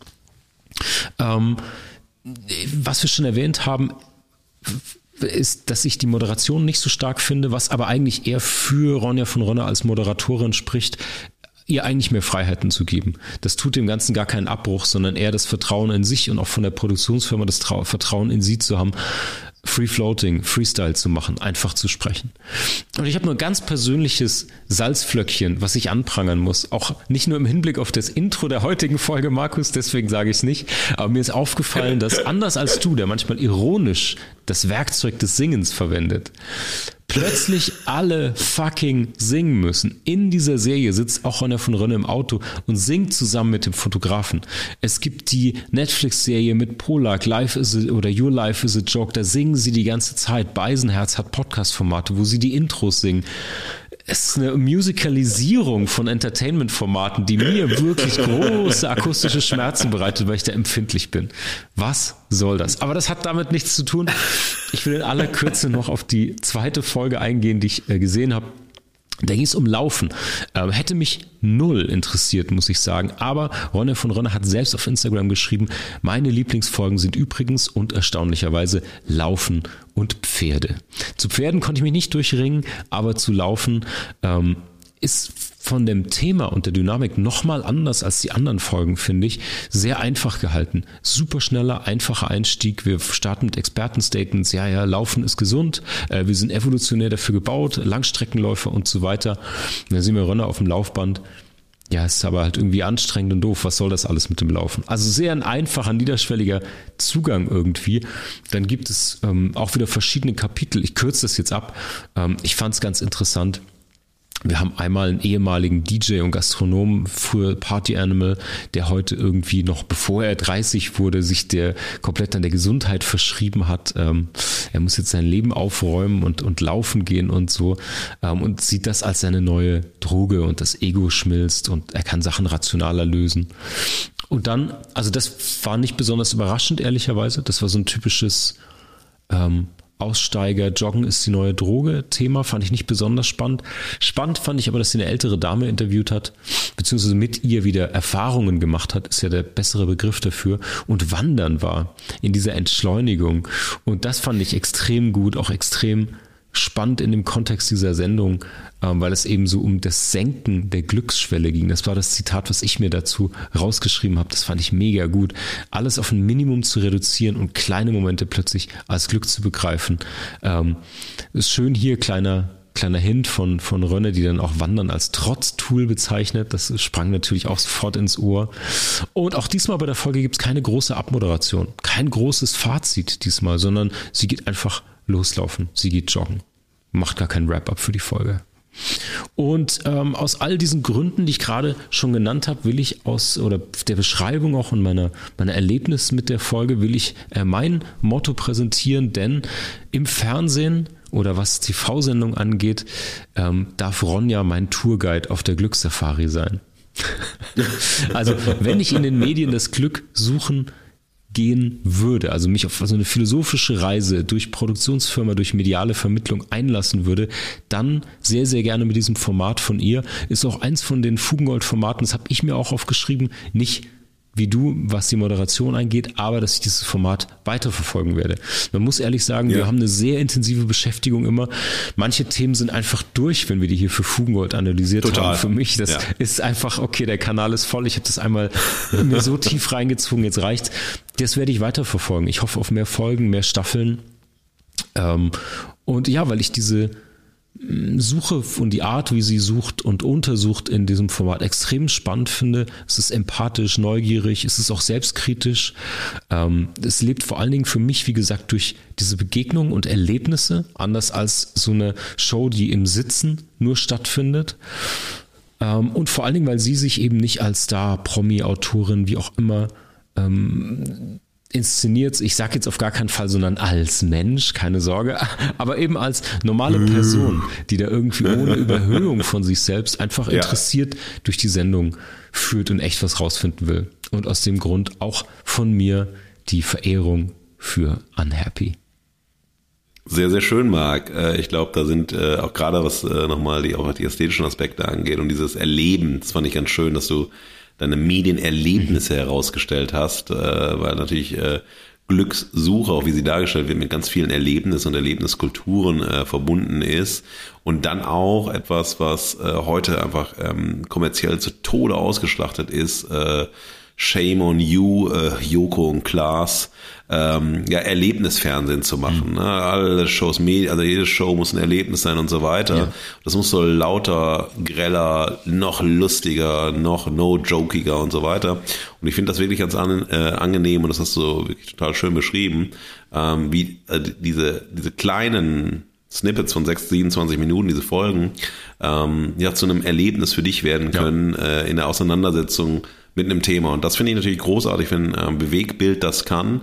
Ähm, und wenn es auch die kleinen Formen können. Das ist ja immer die große Kunst, dass es großes Popcorn-Kino kann oder auch, dass es AutorInnen-Kino kann, yes, aber die kleinen Formen und gerade auch so in einem, ja, in einem zwischen Dokumentation, zwischen äh, Gespräch, zwischen äh, auch Diskussion und so weiter, finde ich das sehr beeindruckend. Mhm. Also finde ich sehr, sehr schön.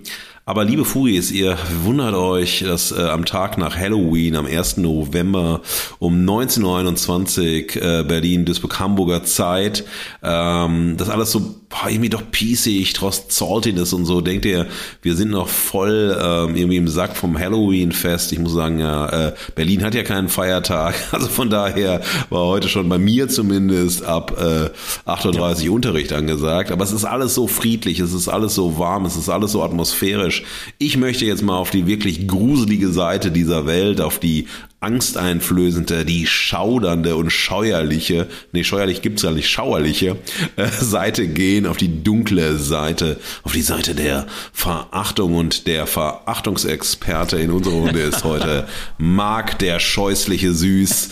Äh, bitteschön. Ein Maul voller Spucke in das Gesicht des Abgrunds. Schau doppelt hin, damit der Abgrund nicht zurückspuckt die definitive Verachtung.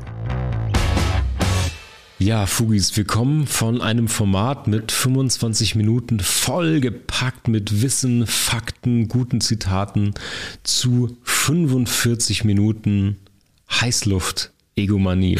Heute geht es um die Verachtung. Ihr hört schon, es gibt viel zu sagen. Ähm, ich bin mal wieder total entsetzt, klingt so, ist ernst gemeint. Es geht um die neue ZDF-Neo-Show mit Sophie Passmann und dem Podcaster und Moderator Tommy Schmidt, Neo Ragazzi. Es gibt schon acht Folgen in der Mediathek. Das ist die komplette erste Staffel, ist ausgestrahlt seit dieser Woche. Wir fangen auch hier selbstverständlich mit der Oberfläche an. Wir haben mit dem Design eben angefangen, mit dem Set-Design. Das möchte ich auch hier machen. Es ist schon wieder orange. Sophie Passmann hat irgendwie das als ihre Markenfarbe, glaube ich, tatsächlich einfach gewählt, ja. passend oder abgeleitet von der Haarfarbe. Auch bei, äh, ähnlich wie bei ihren Büchercovern, bei Studio Orange, das sogar so hieß, äh, allen anderen Formaten, ist auch hier wieder ähm, eine der Leitfarben ein Orangeton. Dazu kommt grün, lila, rot, ähm, so eine Art äh, Kika TV Logo, eine, eine sehr bolde, ich glaube, es soll eine zerschnittene Orange sein. Das sieht man dem ähm, groß im Studio anmontierten, im Hintergrund angemontierten Logo nicht an. Das wird aufgelöst durch eine Animation im Vorspann. Jetzt würde man es ehrlicherweise nicht funktionieren und nicht sehen. Ähm, naja, und dann muss man dazu sagen, ähm, der ganze Look, wir fangen beim Studio vielleicht mal an. Äh, der Look des Studios ist in all diesen Farben gehalten. Lila, Rot, Orange, Gelb, Blautöne. Ähm, und für mich funktioniert, und da geht es schon los, dieses Studio ähm, ehrlicherweise nur in der Totalen. Es gibt so eine Art Totale, wo man da mehr vom Studio sieht, das ist gut. Ähm, und dann gibt es Close-ups und da sieht man nur diesen Perlenvorhang irgendwie, diesen blauen Perlenvorhang hinter den Leuten und man sieht immer durch diese Gucklöcher in der Kulisse und äh, das ist für mich leider nicht gelungen. Es geht schon bei der Ausleuchtung und beim Setdesign los ähm, und natürlich geht es auch hier, wollen wir uns mit der Oberflächenästhetik des Intros ein bisschen näher beschäftigen. Ähm, das Intro kommt daher wie diese alte Serie Wunderbare Jahre. Ich weiß nicht, ob du die noch kennst. Ja, ja, ja klar. Äh, überzeichneter, kitschiger Vorspann. Wir haben auch hier so einen Farbfilm-Look, allerdings nicht Stylo 16 mm wie bei Ronja von Rönnes Unhappy, sondern eher wie bei so einem beim, bei der Drogerie entwickeltem Farbfilm. Ähm, die Farben sind so ein bisschen drüber, es fehlt die Schärfe. Ähm, ja, es sieht irgendwie ein bisschen trashig aus. Ähm, es erinnert mich immer an billige Fototapeten-Kulissen. Äh, die Typo, die eingeblendet wird, ist bold, mm, gibt leichte Andeutungen von so einer Stilistik, dass manche Buchstaben so ein bisschen kondensiert, also zusammengedrückt sind, aber relativ neutral, haben eine dicke orangefarbene Outline und so einen 3D-Schatteneffekt in lila. Also auch hier wieder diese äh, recht wilde Farbkombinationen, wilde Farbzusammenstellung. Es ist nicht genau der Komplementärkontrast, der wäre gelb-lila, aber orange-lila immer noch heftiger Kontrast. Ja, und dann ähm, geht, wie gesagt, das Intro, also dieser kurze Vorspann, funktioniert so, dass man in diesem Look verschiedene Szenen sieht. Immer von äh, Sophie und Tommy. Und das soll irgendwie die Dynamik zwischen den beiden herstellen, die beiden so ein bisschen charakterisieren. Ich frage mich noch so ein bisschen, was dahinter steckt. Also einmal sieht man sie zusammen Eis essen, ich glaube, sie nascht ihm dann was weg. Ähm, dann sieht man, dass sich Passmann mit einem Fake-Buch bräunt, also einem Buchumschlag, der ist, äh, der trägt den Titel How to Read von Tan Brown, riesen Schenkelklopfer und in der Mitte ist nur so Folie, die die Sonne reflektiert, damit man auch unterm Kinn braun wird. Das wissen alle Beauty-Experten. man sieht dann Tommy im Tennis-Outfit, wie er so zwei Langhaarhunde Gassi führt und äh, versucht irgendwie sexy in die Kamera zu gucken. Dann gibt es Schnittbilder die nach Retro-Urlaub aussehen. Aber, aber ganz wichtig, es sieht immer nach Cluburlaub aus. Es sieht nach kleinem eingezäunten Privatcluburlaub aus, wo man mit dem Handtuch morgens die Liege reservieren muss. Äh, es sieht irgendwie stieselig aus, finde ich. Und äh, mein Beileid an alle Gäste dieser Show, denn auch die müssen für den Intro, für diesen Einspieler sich in dieses Set setzen und mit irgendeiner Requisite irgendeinen albernen Kram machen. Naja, das war die Kurzform davon. Das ist, ist nicht so ergiebig, ist, ist auch ästhetisch nicht so oder vom Design her nicht so wertvoll, finde ich. ist die Oberflächenästhetik etwas, es sieht irgendwie trashig aus, günstig und laut. So.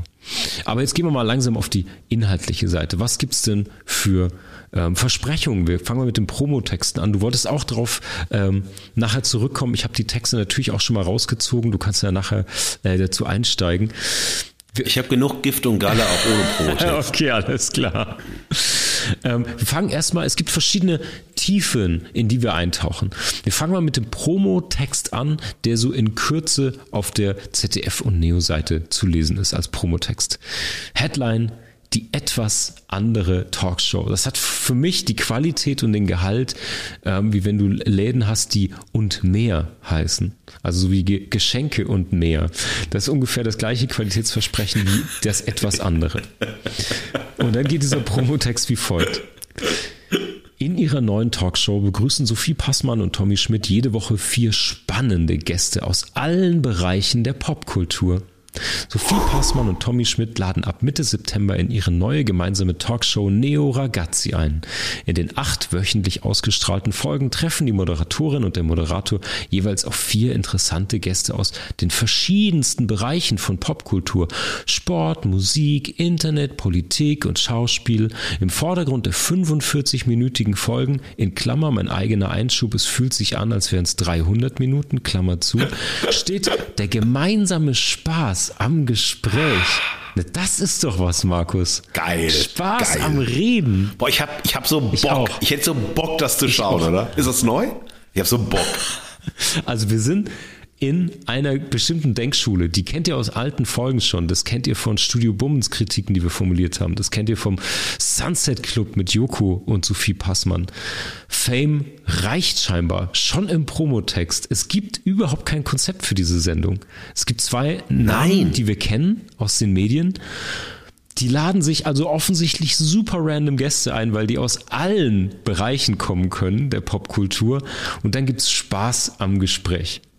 Also das einzige, Spaß am laufenden Band. so ist es, das einzige Versprechen, was ich hier also rausziehen kann, und das möchte ich mir mal auf Tasche legen, weil darauf würde ich gern zurückkommen, ist denn der Spaß am Gespräch? Wie der genau aussieht in dieser Welt von Neo Ragazzi, das gucken wir uns jetzt gleich mal an. Dieser Text wird ergänzt pro Folge. Wir wollen heute, zumindest in meinem Teil der Verachtung, über zwei Episoden sprechen. Die erste und die vierte. Warum erkläre ich gleich? In dem Promotext der ersten Folge wiederholt sich dieser Kurzpromotext ähm, und der wird dann aber ergänzt um einen Text, den will ich jetzt vorlesen. Ähm, Im Vordergrund der 45-minütigen Folgen steht der gemeinsame Spaß am Gespräch und dann geht's weiter für die erste Folge. Neo Ragazzi nimmt sich selbst sowie das Genre Talkshow ganz bewusst nicht allzu ernst. Das zeigt sich auch in den Aktionen und Spielen mit den Gästen. Hier geht es um gute Unterhaltung, in Klammer EN, Unterhaltung N, ah, klingt schon wie ein Friseurname, fantastisch. Nicht um kalkulierte Konfrontation, pfui, oder die Lösung der ganz großen äh, Aufregerdebatten, pfui, pfui, pfui. Denn Sophie Passmann und Tommy Schmidt haben sich zum Ziel gesetzt, den Entertainment-Faktor zurück in die Talkshow-Landschaft zu bringen. Halleluja! Zur Sprache kommen Gemeinsamkeiten wie Unterschiede der vier Gäste, persönliche Anekdoten und überraschend private Einblicke jenseits der üblichen Talkshow-Floskeln. Es wird deep, es wird deep, shit, oh, ich bin heiß, ich bin heiß. Ey, ist es A oder B? Oder ist es Tor C? Ich weiß Wo ist nicht. der Song? Ja. Kleiner Spoiler. Der Song wartet hinter jedem Tor in dieser Show. Aber der Text ist noch nicht fertig. Es gibt noch weitere Wahnsinnsversprechungen. Unerwartet. Mach mal schneller, spul mal vor, mach mal so mit zweifacher Okay, Geschwindigkeit. unerwartet sind dabei auch die Gästekonstellationen bei Neo Ragazzi. Hier treffen etablierte Entertainment-Größen auf up-and-coming SchauspielerInnen, erfolgreiche SportlerInnen, auf junge Internetphänomene und StrippenzieherInnen hinter den Kulissen. Wir kommen zur ersten Sendung. Die ersten Sendung haben wir vier Gäste, die Viva-Legende Gülcan Kams, Content Creatorin Miss Bella, Moderator Johannes B. Kerner und Erfolgsrapper Chiagu. Die nehmen alle an diesem Tisch Platz. So, jetzt sind wir mittendrin, Markus. Ich möchte einen Erfahrungsbericht im Unhappy-Style geben, der diese. Ich mach kurz ein Fußbad, ja, bitte, red du mal bitte weiter. mach das. Ähm, wenigstens eine schöne Sache dabei. Ähm, es beginnt mit der wahnsinnig sympathischen Anmoderation. Die beiden kommen ins Bild und Sophie Passmann sagt, wir sind schon nicht ganz doof. Das ist der erste Satz, den wir von dieser Sendung, von diesen beiden hören. Ähm, der ist natürlich ironisch gemeint. Die beiden sind nämlich wahnsinnig schlau. Das lösen sie dann zum Glück auch ganz schnell auf. Sie sind wahnsinnig schlau, denn sie haben sich zwei Moderatoren, Legenden eingeladen in diese erste Sendung. Das heißt, wenn die floppt, können diese beiden Legenden direkt übernehmen. In Klammer. Das ist nicht doof. Das, ist nicht doof, Marc. wahnsinnig schlau. Das ist gar nicht doof. Das ist wahnsinnig schlau. In Klammer. Subtext für alle dummen ZuschauerInnen, die das nicht verstanden haben. Klammer auf, Subtext, die beiden sind nicht nur wahnsinnig schlau, sondern mindestens genau solche Moderatorenlegenden wie die beiden, die sie eingeladen haben, weil sie ja natürlich nicht übernehmen müssen. So. Ja, und sie sind nicht doof. Ach so. Sie sind wirklich nicht doof. Sie sind wirklich nicht doof. Markus, jetzt mach nicht schon wieder unangenehm, okay? Entschuldigung, das ist, mach angenehm weiter. Also, die Gäste. Ähm, ich muss dazu sagen, ich kannte nur zwei, aber das spricht natürlich für mich als fast alten weißen Typen, der dieses Ding hier schaut ohne Verständnis. Ich kannte nur Johannes B. Kerner und Gülschan Kamps noch. Ähm, die Beauty-Influencerin Miss Bella, wahnsinnig große Reichweite, wahnsinnig erfolgreiche Frau. Ich habe äh, nachgeschaut, 2,6 Millionen FollowerInnen. Also Insta-Fame mindestens. Also ihr Fugis, ihr habt es nicht gesehen. Ich habe die Geste zu über 2,5 Millionen. Ich habe sie nachgespielt. Es war Reenactment. Es war auf den Knien, wie sich das gehört für solche Zahlen. ja, und dann haben wir noch Chiagu. Ja, der macht New Wave Deutschrap. Dazu will ich einfach gar nichts sagen. Der war Nein. auch da. Sei kein Friesenjunge. Äh, auf gar keinen Fall. Die Show beginnt auch ganz interessant, ganz bescheiden. Die Gäste müssen schon sitzen und schweigen. Sophie und Tommy gleiten dann ähm, ins Studio, lassen sich feiern, auch von ihren Gästen äh, und schnappen sich dann erstmal die Drinks. Es wird auch getrunken in der Sendung. So, dann gibt es ein ähm, Schlüsselelement, ein, ein Riesengag. Ich hoffe, es ist als Gag gemeint, aber ehrlicherweise im Verlauf der Sendung ist man sich da nicht ganz so sicher. Sie kennen nicht alle Fragen, die sie stellen sollen. Also sie kommen da an ohne Heftchen. Später sieht man äh, als Schnittfehler oder als Überraschung, je nachdem, wie man es werten möchte, dass die beiden große, recht hässliche Notizbücher auf diesem Settisch liegen haben, wo ihre Fragen notiert sind. Aber es gibt einen riesen Gag. Es gibt verdeckte Karten auf dem Tisch und da sind dann Fragen drauf geschrieben, die die beiden auch nicht kennen. Von der Redaktion. Geile erste Frage. Nicht doof, nicht doof, nicht doof. Richtig geil, legendär eigentlich. Ja, ja kultig, Kultfaktor. Ja. ähm, erste von diesen legendären, kultigen Fragen der Redaktion, die natürlich äh, Tommy Schmidt und Sophie Passmann nicht kannten, ist, wer war denn dein erster Promi-Crush? Wahnsinn. Ah, geht richtig geil los. Ich war voll drin. Deep, deep. Es geht direkt, und jetzt Spaß beiseite, es geht direkt unglaublich unangenehm los, weil Tommy sagt, dass er auf Gülschan stand und unfassbar unangenehme Anspielungen zweimal, dreimal, viermal macht, bis es dann wirklich äh, abmoderiert werden muss, sozusagen von Passmann und anderen Gästen. Mm, ja, das war so das erste Lowlight. Ähm, es wird dann gleich ein bisschen Ageism ausgeteilt. Ähm, Sophie Passmann regt sich nämlich darüber auf, dass sie ähm, in dieser Sendung Crush also was zu ähm, die Person, in die man verliebt ist, bedeutet auf Englisch. Ähm, und sie sagt immer Crush, also spricht es sehr deutsch aus und fragt sich dann laut, ob sie eigentlich ihre eigene Tante geworden ist. Das heißt, ja klar, Ageism ist sie eine ältere Frau, weil ältere Leute können kein Englisch. Klar, ähm, ist erstmal ihre wichtige Gedanke, den sie laut äußert. Ja, dann reden sie weiter. Ähm, es gibt in meiner Wahrnehmung, das möchte ich nicht unterstellen, das ist natürlich nur mein vielleicht gebiaster Blick auf das Ganze. Die Gäste werden extrem nett behandelt, bis auf Johannes B. Kerner. Der wird von Tommy ganz okay nett behandelt, auch obwohl er dessen Sendung, das große Schlüpfen, angeblich nicht kennt. Ähm, Vorbereitung auf den Gast, Fragezeichen.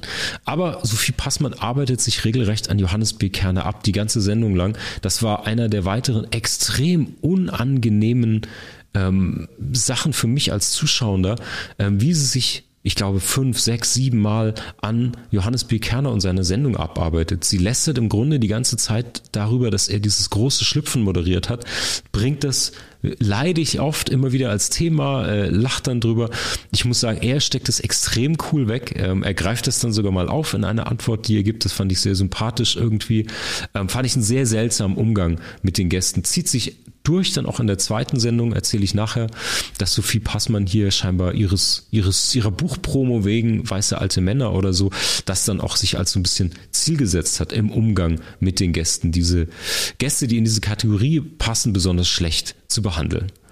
Naja, auf jeden Fall habe ich ja gesagt, er kann dann ein bisschen was ähm, erzählen Johannes B. Kerner ähm, und dann bringt Tommy wieder zwei interessante Äußerungen.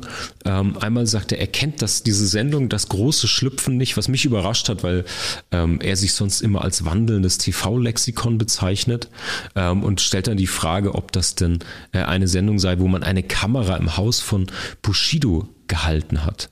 Worauf er da anspielt, wer, warum, wie viele Kinder kriegt, ähm, ja, überlasse ich mal euch, Fugis, das nachzudenken, nachzuhaken. Ähm, ähnlich unangenehm schon wieder von Schmidt wird es dann, ähm, als sie darüber sprechen, dass man früher in der TV-Zeitung angekreuzt hat, was man später sehen will. Haha, er hat natürlich immer die Sportclips angekreuzt. Riesenlacher. Ähm, Free doof ist er nicht. Nee, doof sind sie nicht. Ähm, so, dann geht das schon wieder in so eine leicht sexistische Richtung. Äh, Passmann ähm, nennt sich dann selbst den emotionalen Cockblock, weil sie einen Moment zwischen Bella und Gülcan ähm, unterbricht. Aber das Unterbrechen ist, hat sowieso ähm, Methode, weil Passmann unterbricht dann auch die Gäste regelmäßig. Meistens um irgendwie einen Witz auf Kosten von Tommy Schmidt zu machen oder irgendeinen anderen kleinen Gag oder Lacher abzufeuern. Ähm, hier einer der vielen Momente, wo das Spiel zwischen den beiden Moderatoren wichtiger ist als das, was die Gäste sagen wollen. Das Profilieren von den beiden als Medienpersönlichkeiten, als ModeratorInnen, als Medienfiguren äh, wichtiger ist als jeglicher Inhalt in dieser Sendung. Kleines Foreshadowing. Ähm, dann, es wird, ihr, ihr, fragt euch Fugis, wenn ihr die Sendung nicht gesehen habt, Marc, was laberst du denn da? Was ist das? Ich versuche, ich versuche angestrengt die in Anführungsstrichen Inhalte dieser Sendung wiederzugeben. Ich denke mir das nicht aus. Ich habe keine Petitessen hier rausgesucht, die ich hochjazze. Ich versuche wiederzugeben, was sich da in dieser Talkshow, dieser ungewöhnlichen Talkshow so zuträgt. Also ich finde es gerade ein bisschen doof. Hast du auch Content? Markus, wird nicht unangenehm. Ich habe es dir eben schon gesagt. Apropos, es kommt jetzt ein sehr, sehr unangenehmer äh, Teil der Sendung, denn da geht es irgendwie um den Trend, sich zu schminken. Das ist mir nicht persönlich unangenehm, sondern es ist mir sehr unangenehm, was in dieser Sendung dazu passiert ist. Also, ähm, sie haben ja eine Beauty-Influencerin, Miss Bella, eingeladen. Und da kommen sie ins Gespräch. Ähm, was denn da gerade für Trends sind, was das mit dem Zeitgeist zu tun hat. Potenziell ein interessantes Thema. Äh, wir denken an Ronja von Rönne, wie die in ihrer Sendung zu dem Thema Schönheit nachgegraben, nachgefragt hat, ähm, was für Themen sich da anbieten. Ja, hier geht es eher darum, ähm, sind gerade dünne Augenbrauen wieder in, ähm, was gibt es. Also es wird sehr anwendungsorientiert. Und dann werden die sogenannten Jungs, ich zitiere, quatschen dann aber rein. Mm, und dann wird die Frage gestellt, kann die Frau mal in Ruhe über Make-up reden, ohne dass die drei Jungs ständig reinquatschen? Das sagt Passmann. Äh, bekommt dann auch gleich ein Schulterklopfen von Gülschan. Ähm, da hast du einen Punkt, sagt Kerner. Und äh, Passmann sagt dann, den Satz will ich einfach mal so stehen lassen, der ist wichtig. Ich möchte jetzt mal eine Dreiviertelstunde über Augenbrauen reden und aus Feminismusgründen dafür einen Grimme-Preis kriegen. Doof ist er nicht. Ja, Schmidt äh, ergänzt dann übrigens noch, oh ja, ich komme auf jeden Fall mit. Also Ziel ist schon mal gesteckt, die beiden wollen sich über qualitative Inhalte äh, einen Namen machen, äh, vielleicht sogar einen Award dafür bekommen. So, also was merken wir gleich? Die beiden sind vor allen Dingen innerlich immer auf Sendung. Die Improvisation, die die beiden machen, die in Anführungsstrichen Wortwitze, die sie geben, arbeiten immer mit Stereotypen. Ähm, ist schlimmer noch für mich persönlich, es geht vor allen Dingen immer um sie selber und um ihren eigenen Fame. Es gibt dann im Verlauf, ich werde das ein bisschen abkürzen jetzt, weil es wirklich wehleidig ist, aber ähm, es gibt dann noch irgendwie Thesen wie der Hass gegen Influencer kommt immer nur von Leuten ab 50, weil die das nicht verstehen. Ähm, Schon wieder Ageism. Tommy tröstet dann äh, ungefragt äh, Kerner, so ein bisschen spaßig, theatralisch. Ähm, ja, dann reden sie natürlich noch drüber, wie würdelos es ist, wenn man auf den roten Teppich muss, wenn man sich für PR-Fotos anstellen muss. Das war dann auf jeden Fall auch mein Tempomoment in dieser Sendung. Ich habe mir wahnsinnig leid getan, alle. Ähm, man muss ja immer drüber. Äh, man muss ja aber drüber. Ich will es wörtlich zitieren, haben Sophie und äh, Bella jazzen sich dann hoch.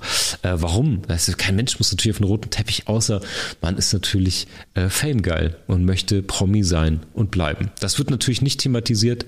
Ähm, ähm, ja, und dann geht es so ein bisschen um die Biografie.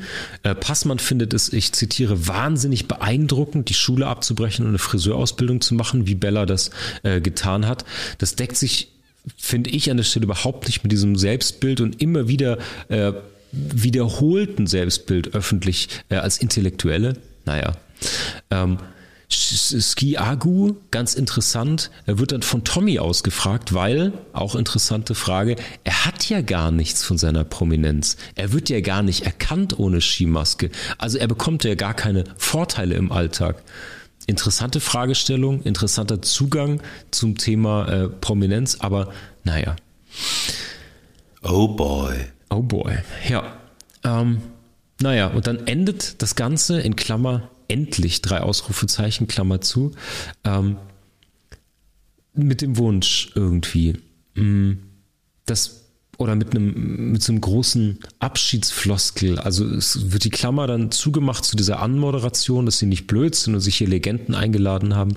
Und er wird nochmal zum Schluss nach dieser wirklich super flachen Nonsens-Quasselrunde ähm, redet dann Passmann noch irgendwas von einem Lebenstraum, der sich hier gerade für sie erfüllt hat, diese erste Sendung zu machen. Also das ist wirklich ein tragischer Moment. Da so ein Dünnschiss, eine 40 Minuten lang über Bullshit geredet und dann einen harten, harten Haken zu schlagen, inhaltlich und von einem Lebenstraum zu reden und es hätte keine bessere Runde geben können und so. Nein, naja, jetzt, niemals. jetzt gucken wir zurück nach diesem irren, nach diesem irren ersten äh, äh, Showversuch hier. Es ging um Jugendcrush, Tipps für Moderation, Gülschans Weg zum Ruhm, äh, 90er, 2000er Trends, die irgendwie über die philosophiert wurde. Ähm, es gab eine super tiefgründige Diskussion, ob Coolness jetzt entsteht in der bewussten Reproduktion von coolen Sachen wie Fukuhilas oder so. Ähm, und irgendwie eine Sehnsucht nach linearem TV und live, moderiert, äh, live moderierte Musik-TV, weil Du kannst euch denken, warum und ihr Fugis könnt euch denken, weil wenn man das früher noch live gemacht hat im linearen Fernsehen, war man sofort Fame. Hat Gülschan erzählt. Es hat drei Monate nur gedauert und sie wurde auf der Straße erkannt und angesprochen. Da geifern Tommy und Sophie natürlich drauf. Geiles Thema, Fame. Oh, wären das noch schöne Zeiten, wäre man noch früher, wäre das Fernsehen noch linear. Ah. Also, ich habe selten so einen selbstreferenziellen Mist gesehen. Ich fand es unfassbar langweilig, wahnsinnig eitel, inhaltsfrei, null, nix. Ich habe wirklich nix gelernt, nix rausgefunden. Es wurde nichts besprochen, nichts angeregt. Es war nicht mal witzig, was im Intro versprochen wurde. Äh, und das übrigens von, von Tommy Schmidt, der als Comedy-Podcaster arbeitet, ehemals Comedy-Autor war.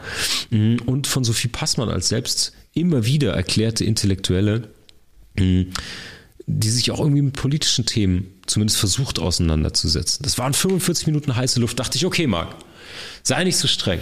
Sei nicht so ein Arsch. Sei nicht so ein verbitterter, fast alter weißer Typ. Gib ihnen noch eine Chance. Also habe ich mir eine zweite Sendung angeschaut. Ich habe mir Sendung 4. Doof bist du nicht.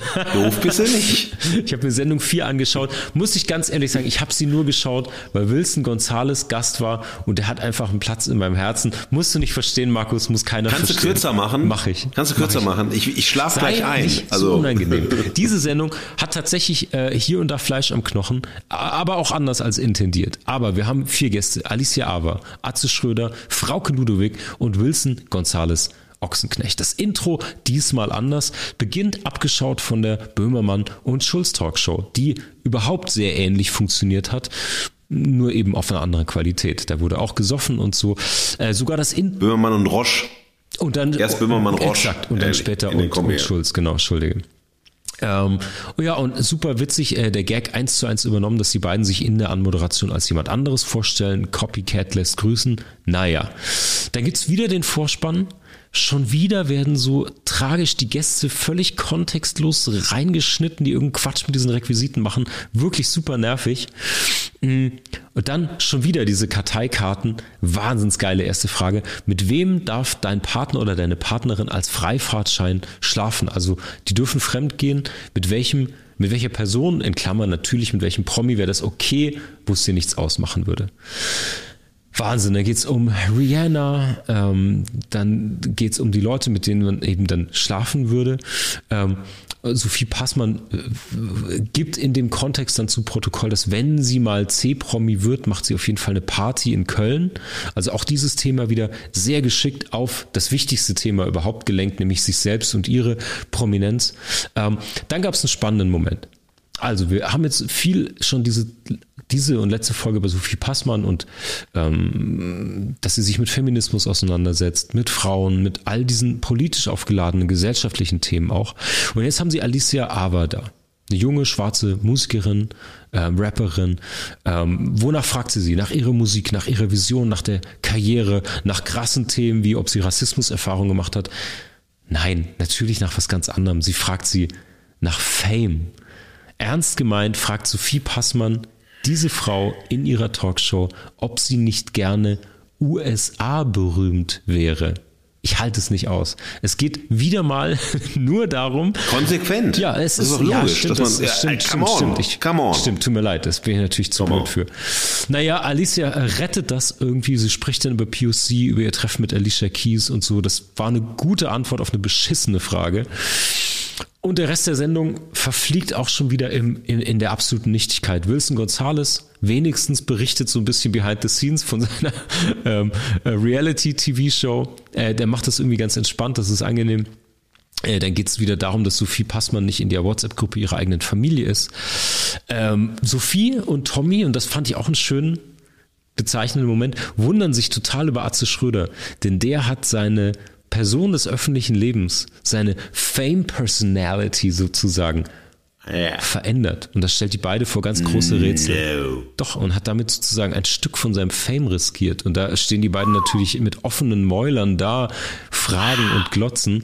Ähm, es geht nämlich darum, dass sich Atze Schröder weiterentwickelt hat. Also seine Kunstfigur hat sich weiterentwickelt. Er ist weg von dem Grillassi, der Porsche fährt und frauenverächtliche Witze macht, hin zu jemandem, der heute auf der Bühne zum Beispiel über Veganismus und Fahrradfahren spricht. Was ich auch schon mal einen geilen künstlerischen Move finde, ist sowieso in, Wahnsinn. In diesem, in diesem kleinen, ähm, in dieser kleinen Bubble, in der er arbeitet, exemplarisch aber.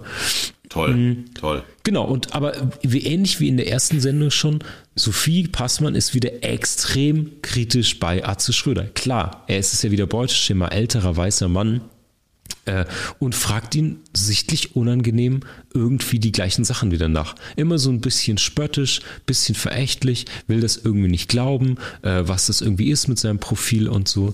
Naja, und dann gibt es einen ganz großen Meta-Gag der Sendung, den habe ich noch nicht erzählt, nämlich total witzig, Sophie und Tommy müssen Schnaps trinken. Nein! Doch. Nein, Schnaps! Ja. Es, Geil. Es gibt, also das, das, das hat noch niemand gemacht im Fernsehen, oder? Das sowieso nicht, auch nicht mit diesem genialen nie, Kniff. Nie. Äh, die Regie, äh, die haben Knopf im Ohr, die Regie sagt ihnen, ja, sie müssen ja. Schnaps trinken. Sie wissen aber nicht wann und warum. Die beiden machen das, Ach, das jetzt schon mehrere Jahre. Wir kennen das sie alle verrückt. nach unzähligen ja, Episoden. Die haben bis dahin drei Sendungen gemacht, mal so. Ähm, haben sie immer diese seltsamen Eigenarten, wie zum Beispiel, dass Tommy immer fantastisch sagt oder Sophie immer aufstehen muss, wenn sie was ärgert.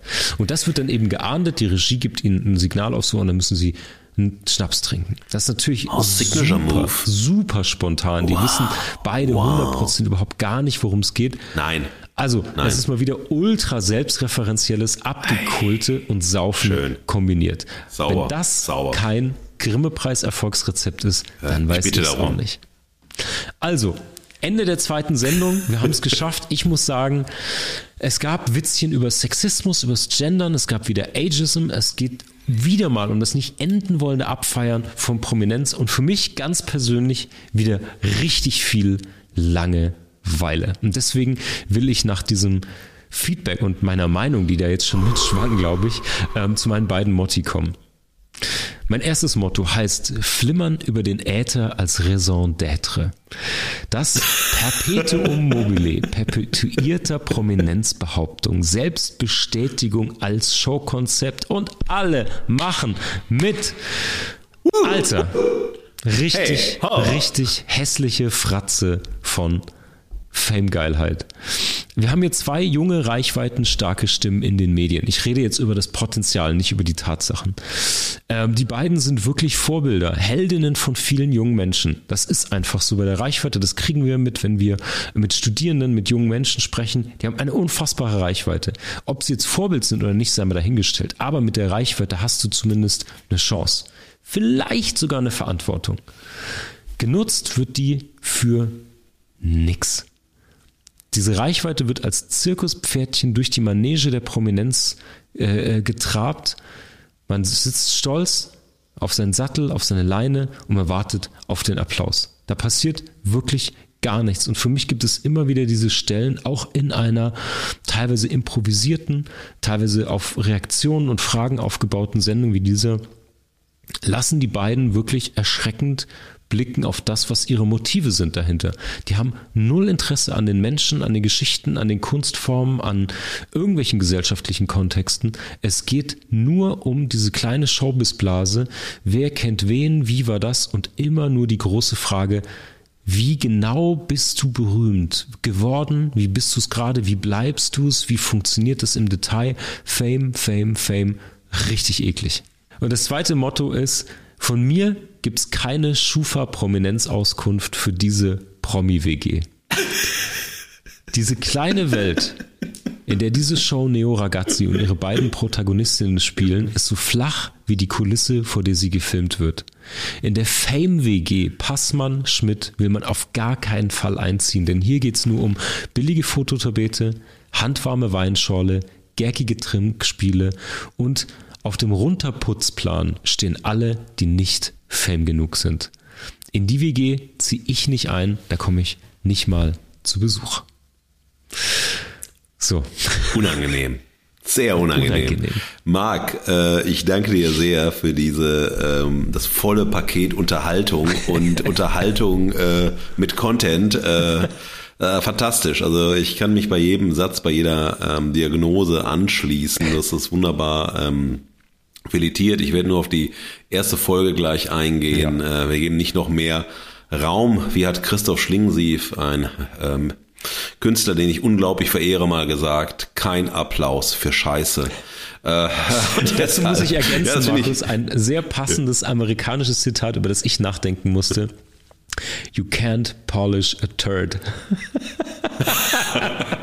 Aber entschuldige, ja, ich bin sehr gespannt auf deine Verachtung. Nein, nein, Marc, also vielen, vielen Dank. Da wirklich doch, also das ist, das finde ich eines der schönen Dinge bei Fugengold, ähm, dass wir hier uns einfach den Raum nehmen, äh, Dinge, die man in drei Minuten äh, also besprechen könnte, äh, ja, äh, wirklich eine epische Länge zu geben und immer wieder noch ein Detail zu finden, ja. ähm, dass man herausheben kann, ähm, ja, nochmal differenziert sehen kann, kritisch sehen kann, polemisieren kann und so weiter. Ähm, das finde ich halt aber so schön an Fugengold. Deshalb danke ich dir auch, dass du diese einzelnen Aspekte in den Fugen äh, der Nichtigkeit ja. äh, gefunden hast. Bei mir war es so, ich habe nach dem Sehen dieser ganzen Folgen angefangen, sofort die bunte zu lesen und ich empfand mich intellektuell hart herausgefordert.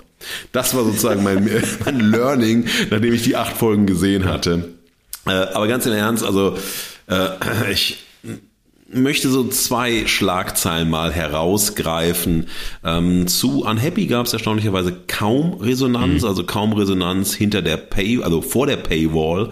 Äh, wir lesen keine Artikel, die hinter der Paywall sind, sondern äh, das wäre jetzt zu viel Liebe, wenn wir Probeabos abschließen würden, um Zeitungsartikel zu lesen, die etwas besprechen, was wir in zwei bis zweieinhalb Stunden besprechen. Ja. Das verhalten wir für unverhältnismäßig, aber ich habe zwei Dinge gefunden. Das erste, als ich heute meinen privaten E-Mail-Account bei web.de öffnen wollte, beziehungsweise ähm, es tauchte ein bisschen früher auf, und zwar am 14.09. hat web.de ähm, eine Titelstory gehabt, die ist von Felix Reg, hieß Neo Ragazzi, Roach und Böhmermann für die Generation Z. Ähm, Untertext, äh, Influencer trifft auf ehemalige Viva-Moderatorin, TV-Moderator auf Rapper mit Neo Ragazzi, versucht ZDF Neo frischen Wind in die Welt der drögen Talkshows zu bringen.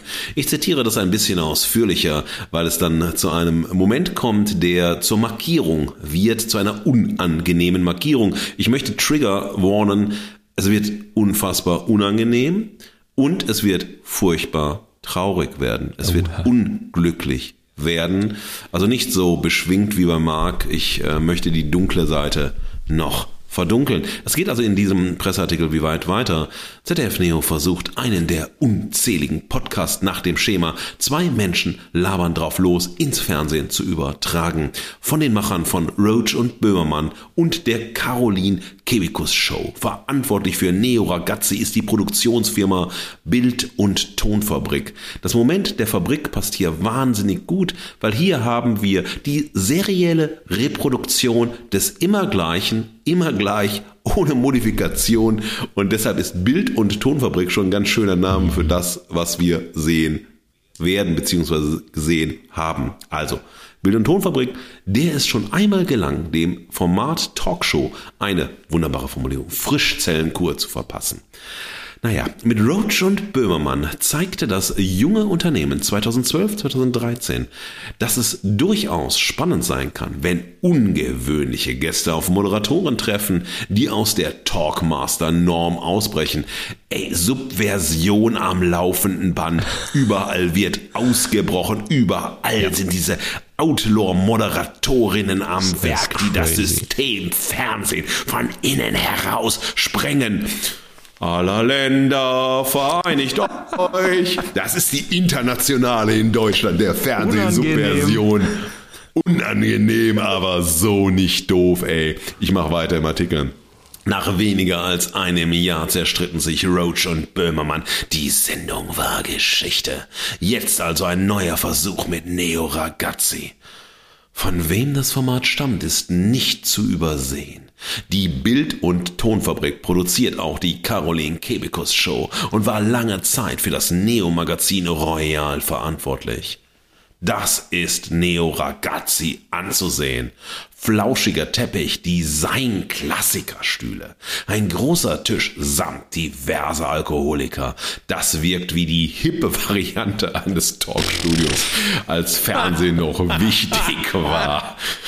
Wir sind immer noch im Zitat des Artikels, nicht ich weiß, in der das, das weiß ich wohl, ja. Es geht weiter, pass auf, wird, wird besser. Nur reicht das um aus der eigenen Zuschauerbubble junger bis Mittelalter Joko Klaas Böhmermann Zuschauer auszubrechen. Ihr müsst es wirklich auf eurer Zunge zergehen lassen, was hier im Artikel passiert. Ich kommentiere das gleich, weil es äh, in seiner, also Trashigkeit ziemlich genau herausstellt, worum es wirklich geht oder was eines der Grundprobleme ist. Es geht noch weiter ein bisschen. Um die zusammenzubringen, also die Talkgäste sollen Aktionen und Spiele die Runde auflockern. Nur unterscheidet das Neo Ragazzi in keinster Weise von anderen Talkshows. Jeder Gast erzählt ein paar Anekdoten. Ins gemeinsame Gespräch kommen sie nicht unterhaltsam. Also ich lasse mal ein paar Sätze aus. Also unterhaltsam, aber noch Luft nach oben. Jetzt sind wir auf der finalen Strecke. Wir sind sozusagen kurz vor dem Zieleinlauf dieses Artikels. Trotzdem ist die erste Folge von Neo Ragazzi, das halte ich fest, Marc, ergänze sinnvoll. Was hat der geschrieben? De, trotzdem ist die erste Folge von Neo Ragazzi, Punkt, Punkt, Punkt. Ich sage, sag's, sag's. jetzt schon Kult.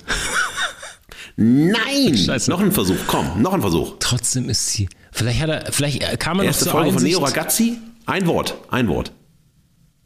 Pure Langeweile ohne Leerzeichen. Das ist nicht ein Wort. Du bist ziemlich dumm. Äh, also, ich löse es auf, du löst es eh nicht. Du bist zu doof. Ich, ich weiß, um, ich weiß, ich weiß. Sie ist unterhaltsam. Steht da. Zitat. Tommy Schmidt feuert, selektiert Gags ab, die jeweils ein Teil der Gäste nicht versteht. Weil die Gäste sind doof. Sophie Passmann und Tommy Schmidt, die sind nicht doof. Äh, steht nicht im Text, habe ich ergänzt. Sinnvoll ergänzt. Sophie Passmann, jetzt geht's im Text weiter, ist unheimlich schnell. Und weist die Männer in der Runde in ihre Schranken. Natürlich, wenn die sich über Frauen und Make-up lustig machen. Das ist kurzweilig, aber eben auch sehr auf die eigenen Zielgruppenblasen beschränkt. Zitat Ende, Artikelende. Und ich glaube, da sind wir beim ganz wunderbaren Punkt.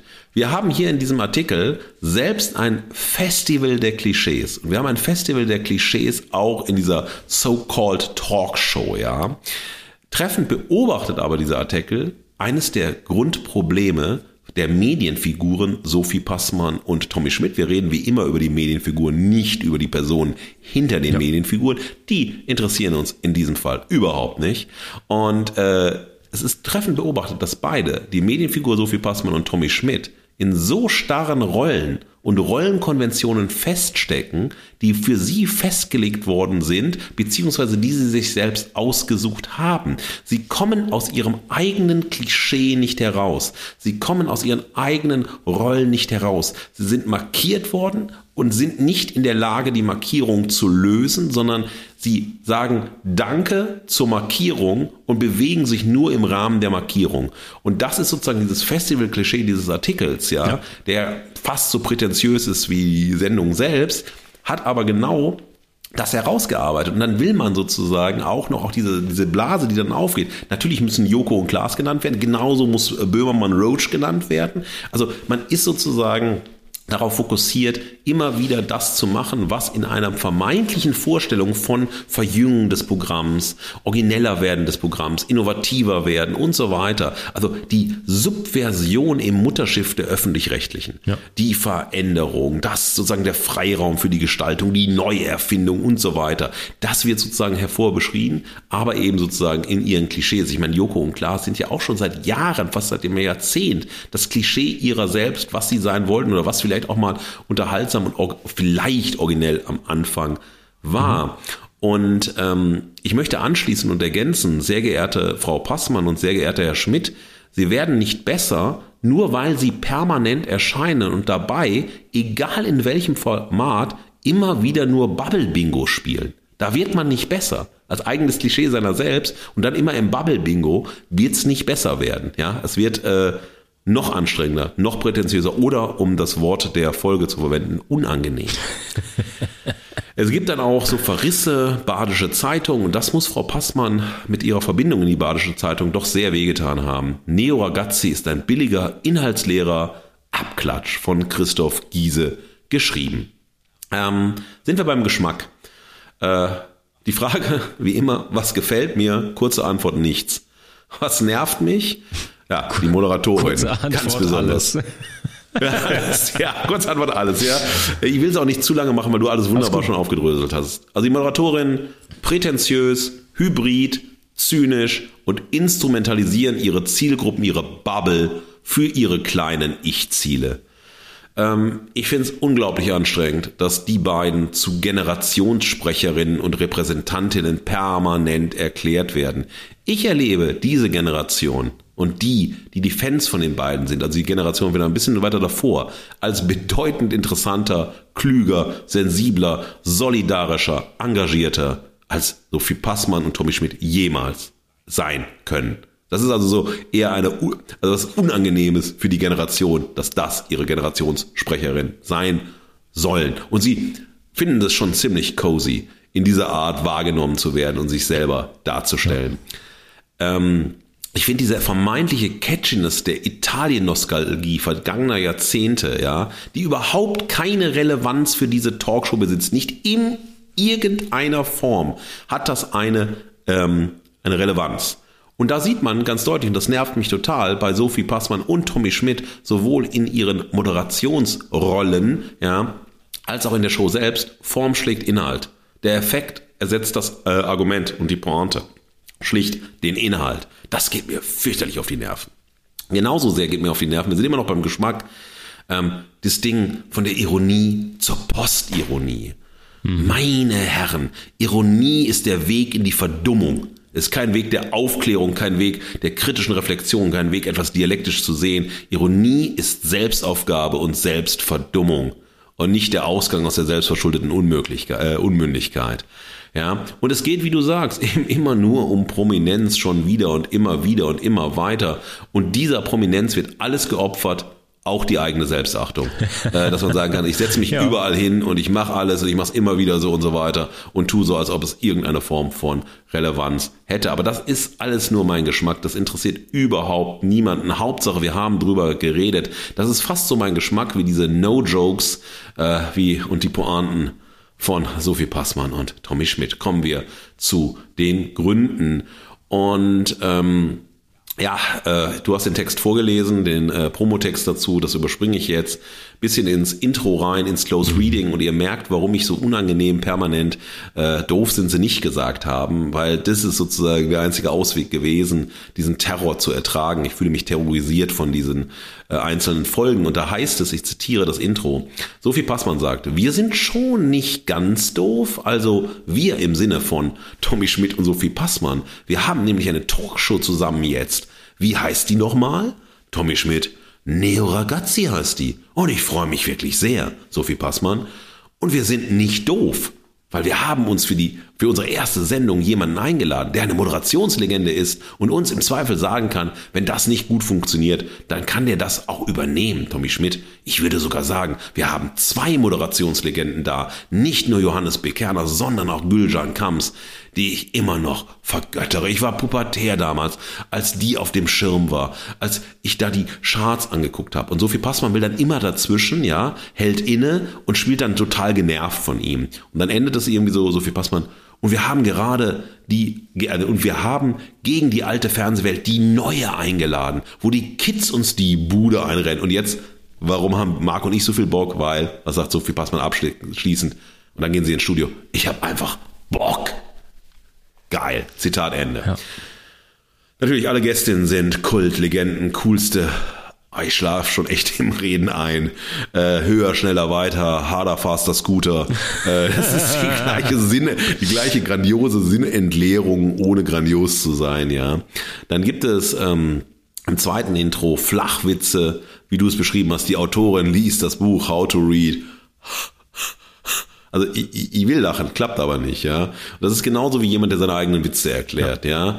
ja? Ähm, dann gibt es äh, Klischeeszenen, die ironisch sind und damit unfassbar lustig. Die Gästinnen müssen Seifenblasen pusten, ja? also in dem zweiten Intro nach dem Gespräch Weintrauben essen.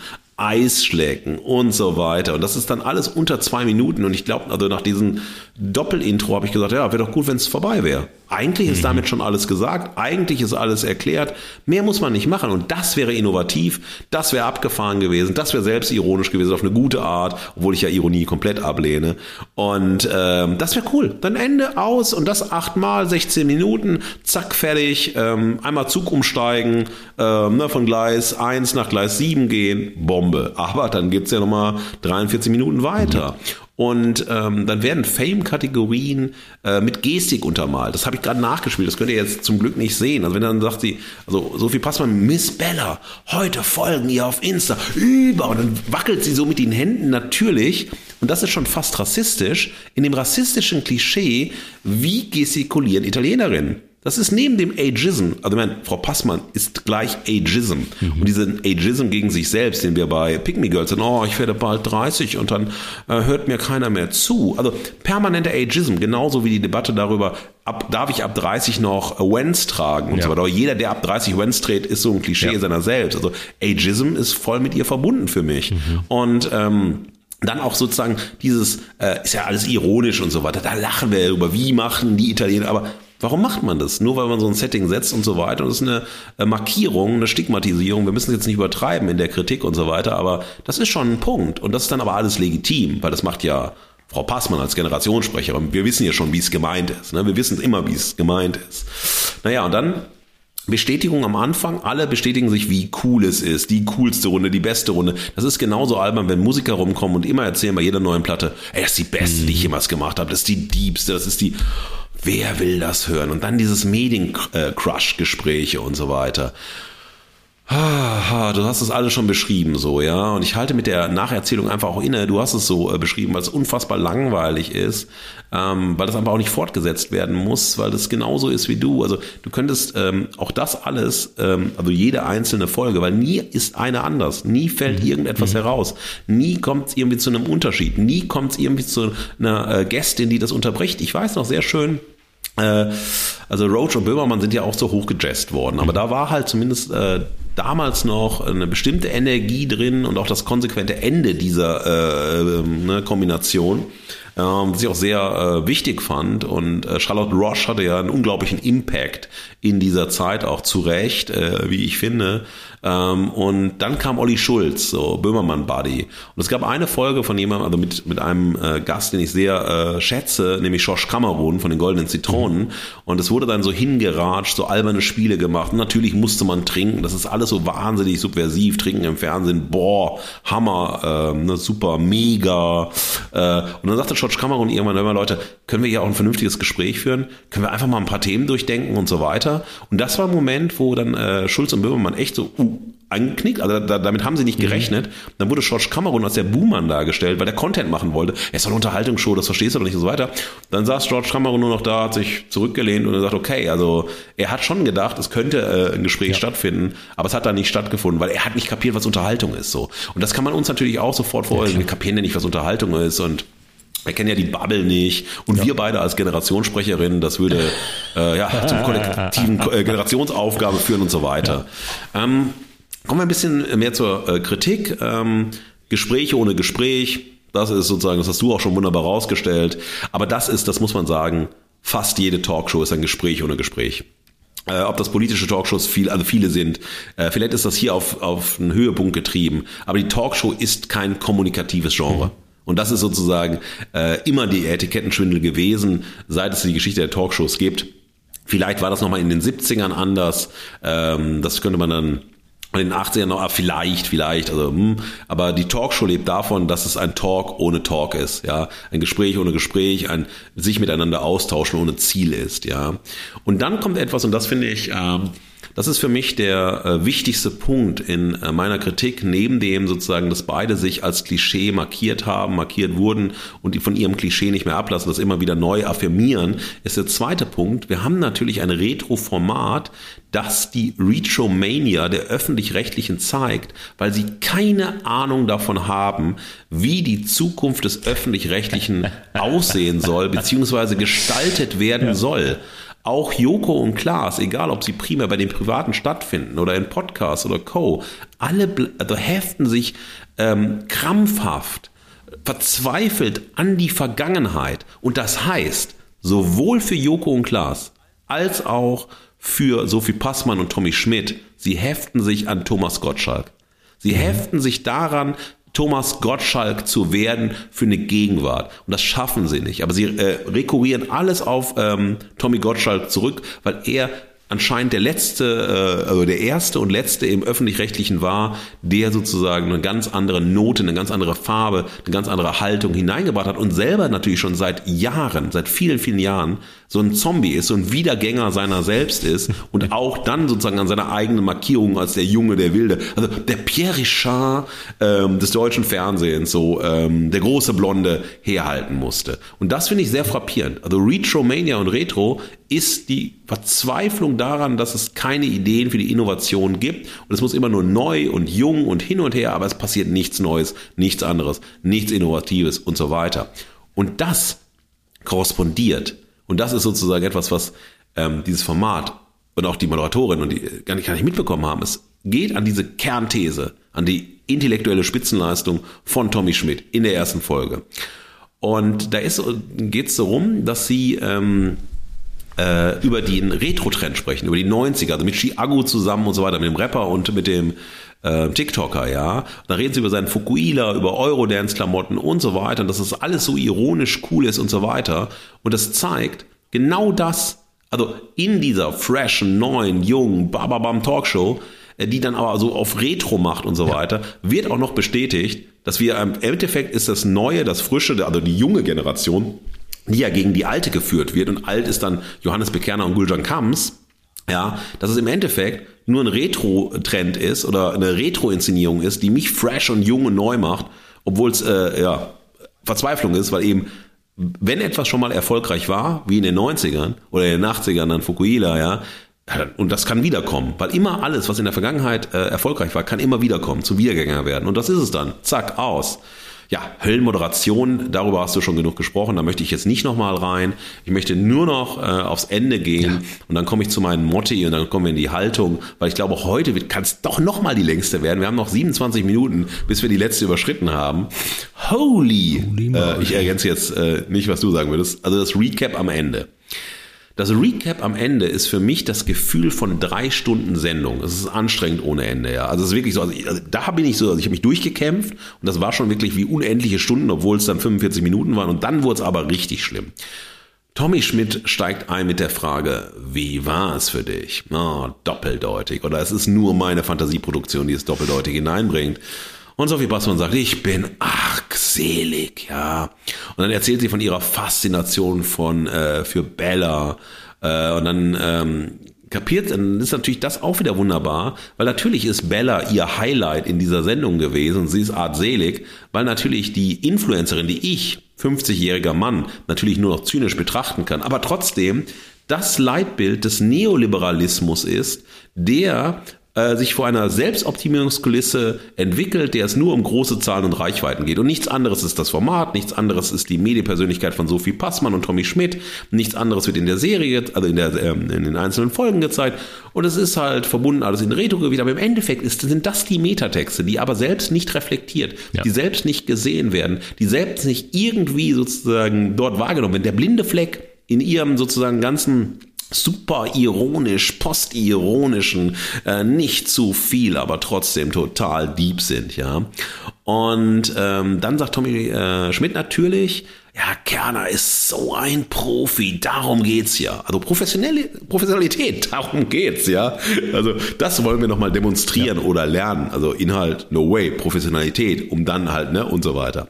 Wann ich frage mich dann, wenn er sagt, ja, um Professionalität, darum geht's, Profi zu sein, darum geht's. Ich frage mich mal, wann wird Tommy Schmidt eigentlich richtig professionell, ja? Und wodurch wird man denn so richtig professionell? Mhm. Naja, und dann sagt Tommy Schmidt, ich freue mich auf die gemeinsame Reise mit dir. Und wenn ich dann auch wieder so klugscheißermäßig rangehe, so unangenehm rangehe, eine Reise steht für Veränderung und für Bildung durch Fremdheitserlebnisse. Aber wenn man eine Folge gesehen hat, ist man schon am Ziel, aber man ist gar nicht auf eine Reise gegangen, weil die erste Folge war schon das Ziel. Die Inhalte standen schon alle klar ja. und so weiter. Und ich muss ja sagen, ja. Marc, wir haben jetzt zwei Wochen lang viel unserer Lebenszeit mhm. investiert, mhm. um uns Arbeiten von Ronja von Rönne und Sophie Passmann und hier von Sophie Passmann und Tommy Schmidt anzusehen. Und wenn ich auf die Seiten der Verachtung schaue, also auf Sophie Passmann, dann bin ich unfassbar traurig. Ich meine das ganz im Ernst. Ja bin wirklich traurig, weil ich habe viel meiner Lebenszeit mit Traurigkeit verbracht. Und mein Motto, mein erstes Motto der Verachtung lautet, von der Traurigkeit unterhalten zu müssen. Und ich finde, dass in den Formaten, die wir auch hier schon kritisiert haben, von Sophie Passmann, aber auch von Tommy Schmidt, mit Felix Lobrecht und so weiter, das sind für mich todtraurige Formate. Und das sind todtraurige Medienfiguren. Weil sie sind gezwungen zu unterhalten, sie sind gezwungen, dass es nur um Prominenz geht, sie sind gezwungen oder zwingen sich selbst, dass es immer nur um Fame-Geschichten geht, es immer nur wer kennt wen mhm. und so weiter. Und ich finde es wahnsinnig, also in diesen Medienformaten zumindest, ist ja, ob das Sunset Club war, ob das Studio Orange war, ob das gemischtes Hack ist und so weiter, die dürfen keinen Inhalt machen. Die dürfen keinen Inhalt machen. Und das ist so todtraurig, dass Unterhaltung ohne Inhalt auskommt und wenn Unterhaltung inhaltsleer ist, dann ist sie auch nicht unterhalten. Mhm. Und wenn Jokes No Jokes sind, dann ist das vielleicht einmal lustig. Ja, aber so wie bei Borat, ne? Das erinnert mich so an Borat, mhm. aber Borat hat es halt gelungen gemacht, so nice, not. So, also so. Ja. Und das ist tief, tief traurig, ja. ja. Das zweite Motto meiner Verachtung lautet same, same, but not different. Und aus all diesen Gründen, Geschmäckern, aus diesen unangenehmen oh, ja. Sentenzen, äh, ja, verleihe auch ich oder schenke den beiden mit dir zusammen einen Aufenthalt im Schweigekloster. Und jetzt lass uns in die Haltung abtauchen, weil mein Leben braucht Unterhaltung und muss glücklich werden oh, und braucht nicht ja. diese Tristesse. Oh, ja. Die Stimme der Verehrung und der Verachtung ist die Gegenwart. Und ohne Haltung fallen wir aus der Gegenwart. Ja, liebe Fugis, wir sind in der Haltung und jetzt machen wir ja die dreifache Geschwindigkeit. Wir haben ja immer die Spannungsfelder als Recap für euch. Ich habe verehrt, ich fange an. Das erste Spannungsfeld war Leichtigkeit und Langatmigkeit, äh, die unendliche Leichtigkeit der tiefen Bohrung in die philosophischen Sphären hinein leistet Unhappy. Und was Langatmigkeit schon nach zwei Minuten ist, zeigt an, äh, nochmal, Entschuldigung. Ich muss ja einen Cut machen, oder? Ja. Ja, das erste Gegensatzpaar ist Leichtigkeit und Langatmigkeit und Unhappy zeigt die unendliche Leichtigkeit der Tiefe und der tiefen Bohrung in die wirklich wichtigen Themen unseres Lebens, wohingegen schon nach knapp zwei Minuten Doppelintro äh, ja, demonstriert wird von Neo Ragazzi, was Langatmigkeit ist und das Ganze wird dann gedehnt auf 45 Minuten. Also 13 Stunden Slow Cinema sind für mich leichter und schneller als 45 Minuten Neo Ragazzi mit äh, Sophie Passmann und Tommy Schmidt. Skript und Spontanität. Tja, das sieht man wohl beiden Formaten an, wobei eigentlich nicht, eigentlich ist es ein totales Ungleichgewicht. Das ist gar kein Gegensatzpaar in dem Fall, weil äh, Ronja von Rönnes, Unhappy, hat beides. Das ist sehr, sehr gut geskriptet. Wir haben auf dem Punkt die, die Statements, wir haben eine Faktendichte, haben wir schon gesagt, in 25 kurzen Minuten, die verfliegen und haben sie als Erlebende, Moderierende, die uns an der Hand nimmt, uns durchführt, teilhaben lässt, äh, mit einer Spontanität, wo sie auch besonders glänzt. Und naja, auf der anderen Seite haben wir weder das eine noch das andere. Also 2 zu 0 für Rönne, würde ich sagen, denn ähm, naja, dem Studio, äh, nee, äh, dem Sunset Club, nee, dem äh, gemischtes, nein, ach, äh, ist doch egal, ja, ist egal, dem komm, machen weiter. fehlt äh, beides. Ja, ist all, same, same, but different. Persönlichkeit und Prominenz ist das nächste Gegensatzpaar. Wenn sich Persönlichkeit allein durch den Rekurs auf Prominenz bestimmt, ist sie leer ist sie äh, gegenstandslos, ist sie äh, subjektlos und so weiter. Wir sehen das ähm, bei Neo Ragazzi, dass die Persönlichkeit und der Persönlichkeitswert nicht über Persönlichkeitsmerkmale, über Charakter, über Haltung, über Gedanken, über irgendwas emotional affektives bestimmt wird, sondern alleine über die soziale Währung der Prominenz. Insofern ist sie leer, ist sie zynisch, ist sie egal. Ganz im Gegenteil, Prominenz spielt keine besondere Rolle bei Unhappy. Äh, dass die Moderatorin prominent ist, spielt überhaupt keine große Rolle. Es geht um Persönlichkeit und die Konfrontation der Zuschauerin mit Persönlichkeiten, die über persönliche Geschichten, äh, persönliches Nachdenken, persönliche Haltung uns inspirieren als Zuschauerinnen, diese Ideen in unsere Persönlichkeitsstrukturen mit zu übernehmen und zu überlegen, wie wir uns auf einen inhaltsbestimmten Weg zum Glück oder Unglück und so weiter bewegen können. Lachen und Lächerlichkeit und wie nah die beiden Sachen manchmal beieinander liegen können, fällt mir da so ein. Ähm, ja, auch jetzt, um in diesem Vergleich der beiden Shows zu bleiben, ne, die eine Show heißt Unhappy, hat mich total abgeholt und sehr, sehr glücklich rausgelassen. Mit einer hohen Fallhöhe, mit einer richtig hohen Fallhöhe, äh, mit einer Gefahr, dass jemand, ich hatte vorhin kurz über diesen DJ gesprochen, Party Animal, dann, ähm, dann dieser Jogging Junkie, natürlich steckt da die Gefahr der Lächerlichkeit drin in den Lebensweisheiten, in dieser Öffnung, in dieser, was er da erzählt, es wird nie lächerlich. Es macht im Gegenteil einfach happy, das zu sehen. Auf der anderen Seite wird auf Krampf bei Neo Ragazzi das Lachen forciert und ist dabei ganz, ganz oft veräppt in der Lächerlichkeit. Fantasie und Floskel. Unhappy hat unglaublich viel Fantasie und lädt ein, auch fantasierend über das Thema Glück und Unglück nachzudenken Sowohl die Moderatorinnen geraten zur kompletten Floskel bei Neo Ragazzi, zur Floskel ihrer selbst. Und alles, was passiert, ist die Floskel im Zitat der Floskel, die eine Floskel ist, war und immer sein wird. Intention und Imitation. Unhappy will was und wie eben schon erwähnt, riskiert auch was. Und vor allen Dingen hat die aber eine, eine Stoßrichtung, ein übergeordnetes Thema, was ist Glück, Unglück, Happiness, Unhappy. Ähm, und diese Suche folgt aber natürlich dieser, dieser großen Frage. Es gibt immer kleine Fragen, aber es hat eine Intention. Es gibt ein großes Leitthema. Krasse Sendung, krass strukturiert so. Das gibt es auch im Kleinen. Du kannst auch eine einfache Intention haben. Du machst noch kleiner, hab ein Mantra, hab eine Idee, hab den Funken einer Idee, ein halbseitiges Konzept, irgendwas. Nichts ist da bei Neo Ragazzi. Es ist ehrlicherweise eine misslungene Imitation. Du hast den Artikel zitiert, was da angeblich an Zitaten, an Imitationen drinsteckt.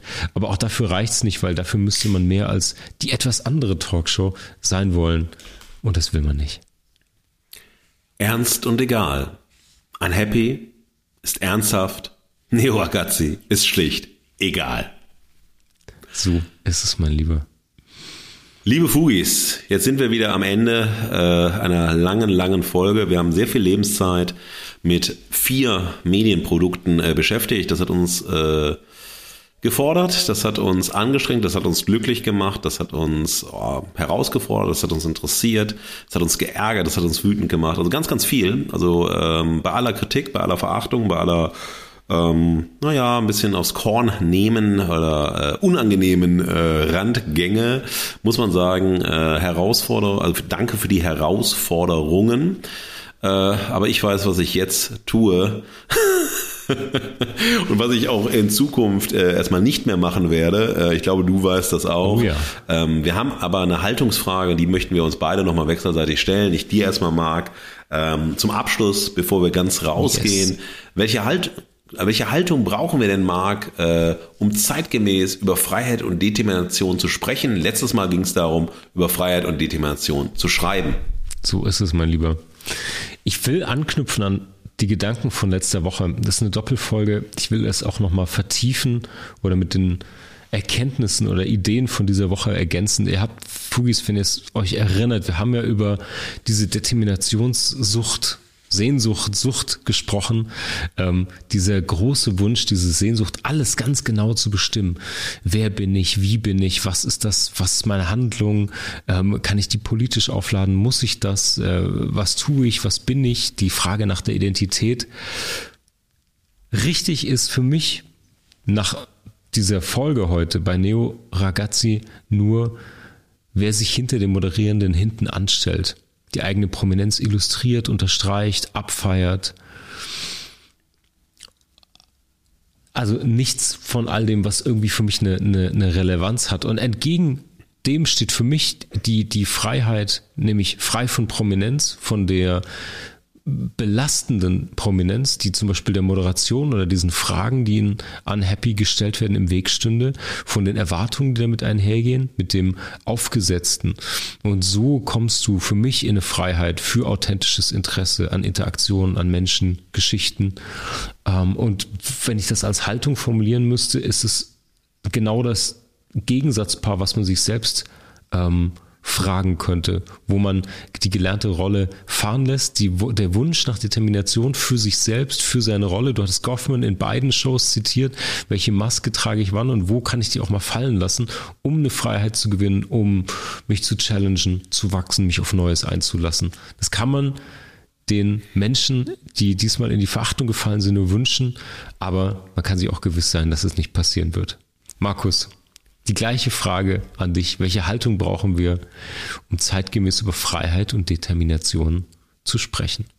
Ja, meine Antwort fällt kurz aus. Äh, ich zitiere dafür Theodor Wiesengrund Adorno, sich weder von der Macht der anderen noch von der eigenen Ohnmacht dumm machen lassen.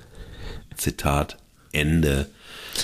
Liebe Fugis, es ist vollbracht. Holy Unsere moly. Doppelfolge ist zu Ende. Mittlerweile ist es 20.31 Uhr am Mittwoch, dem 1. November. Wir wissen beide zum jetzigen Zeitpunkt noch nicht, was wir nächste Woche machen. Wir werden uns ein bisschen inspirieren lassen. Lasst euch überraschen. Gebt uns Feedback, ähm, gebt uns Verehrung, Verachtung, zeigt uns eure Haltung. Seid angenehm oder unangenehm. Äh, Jesus. Was hat der damit zu tun? Auch das wird nicht verraten. Das ist ein Spaß zwischen Mark, mir und Dritten. Von daher äh, macht's gut und ja, schaltet mal was anderes ein, schaltet mal ab. Ähm, egal. Wir sehen uns im Live morgen und habt viel Spaß, Freude, was auch immer. Liebe Fugis, da kann ich nichts mehr hinzufügen, außer ihr hört alle Folgen auf fugengold.de. Schickt uns euer Feedback, die nächste Veto-Folge kommt bestimmt. Wir hören uns nächste Woche wieder. Bis dahin, bleibt golden. Das war Fugengold für diese Woche. Mehr Haltung zur Gegenwart findet ihr auf fugengold.de und überall, wo es Podcasts gibt. Schenkt uns eure Verehrung und gebt uns eure Verachtung. Jetzt Fugengold abonnieren und keine Folge mehr verpassen. Fugengold wird produziert vom Sweet Spot Studio. Redaktion und Moderation Markus S. Kleiner und Marc T. Süß. Sprecherin Sam Stokes.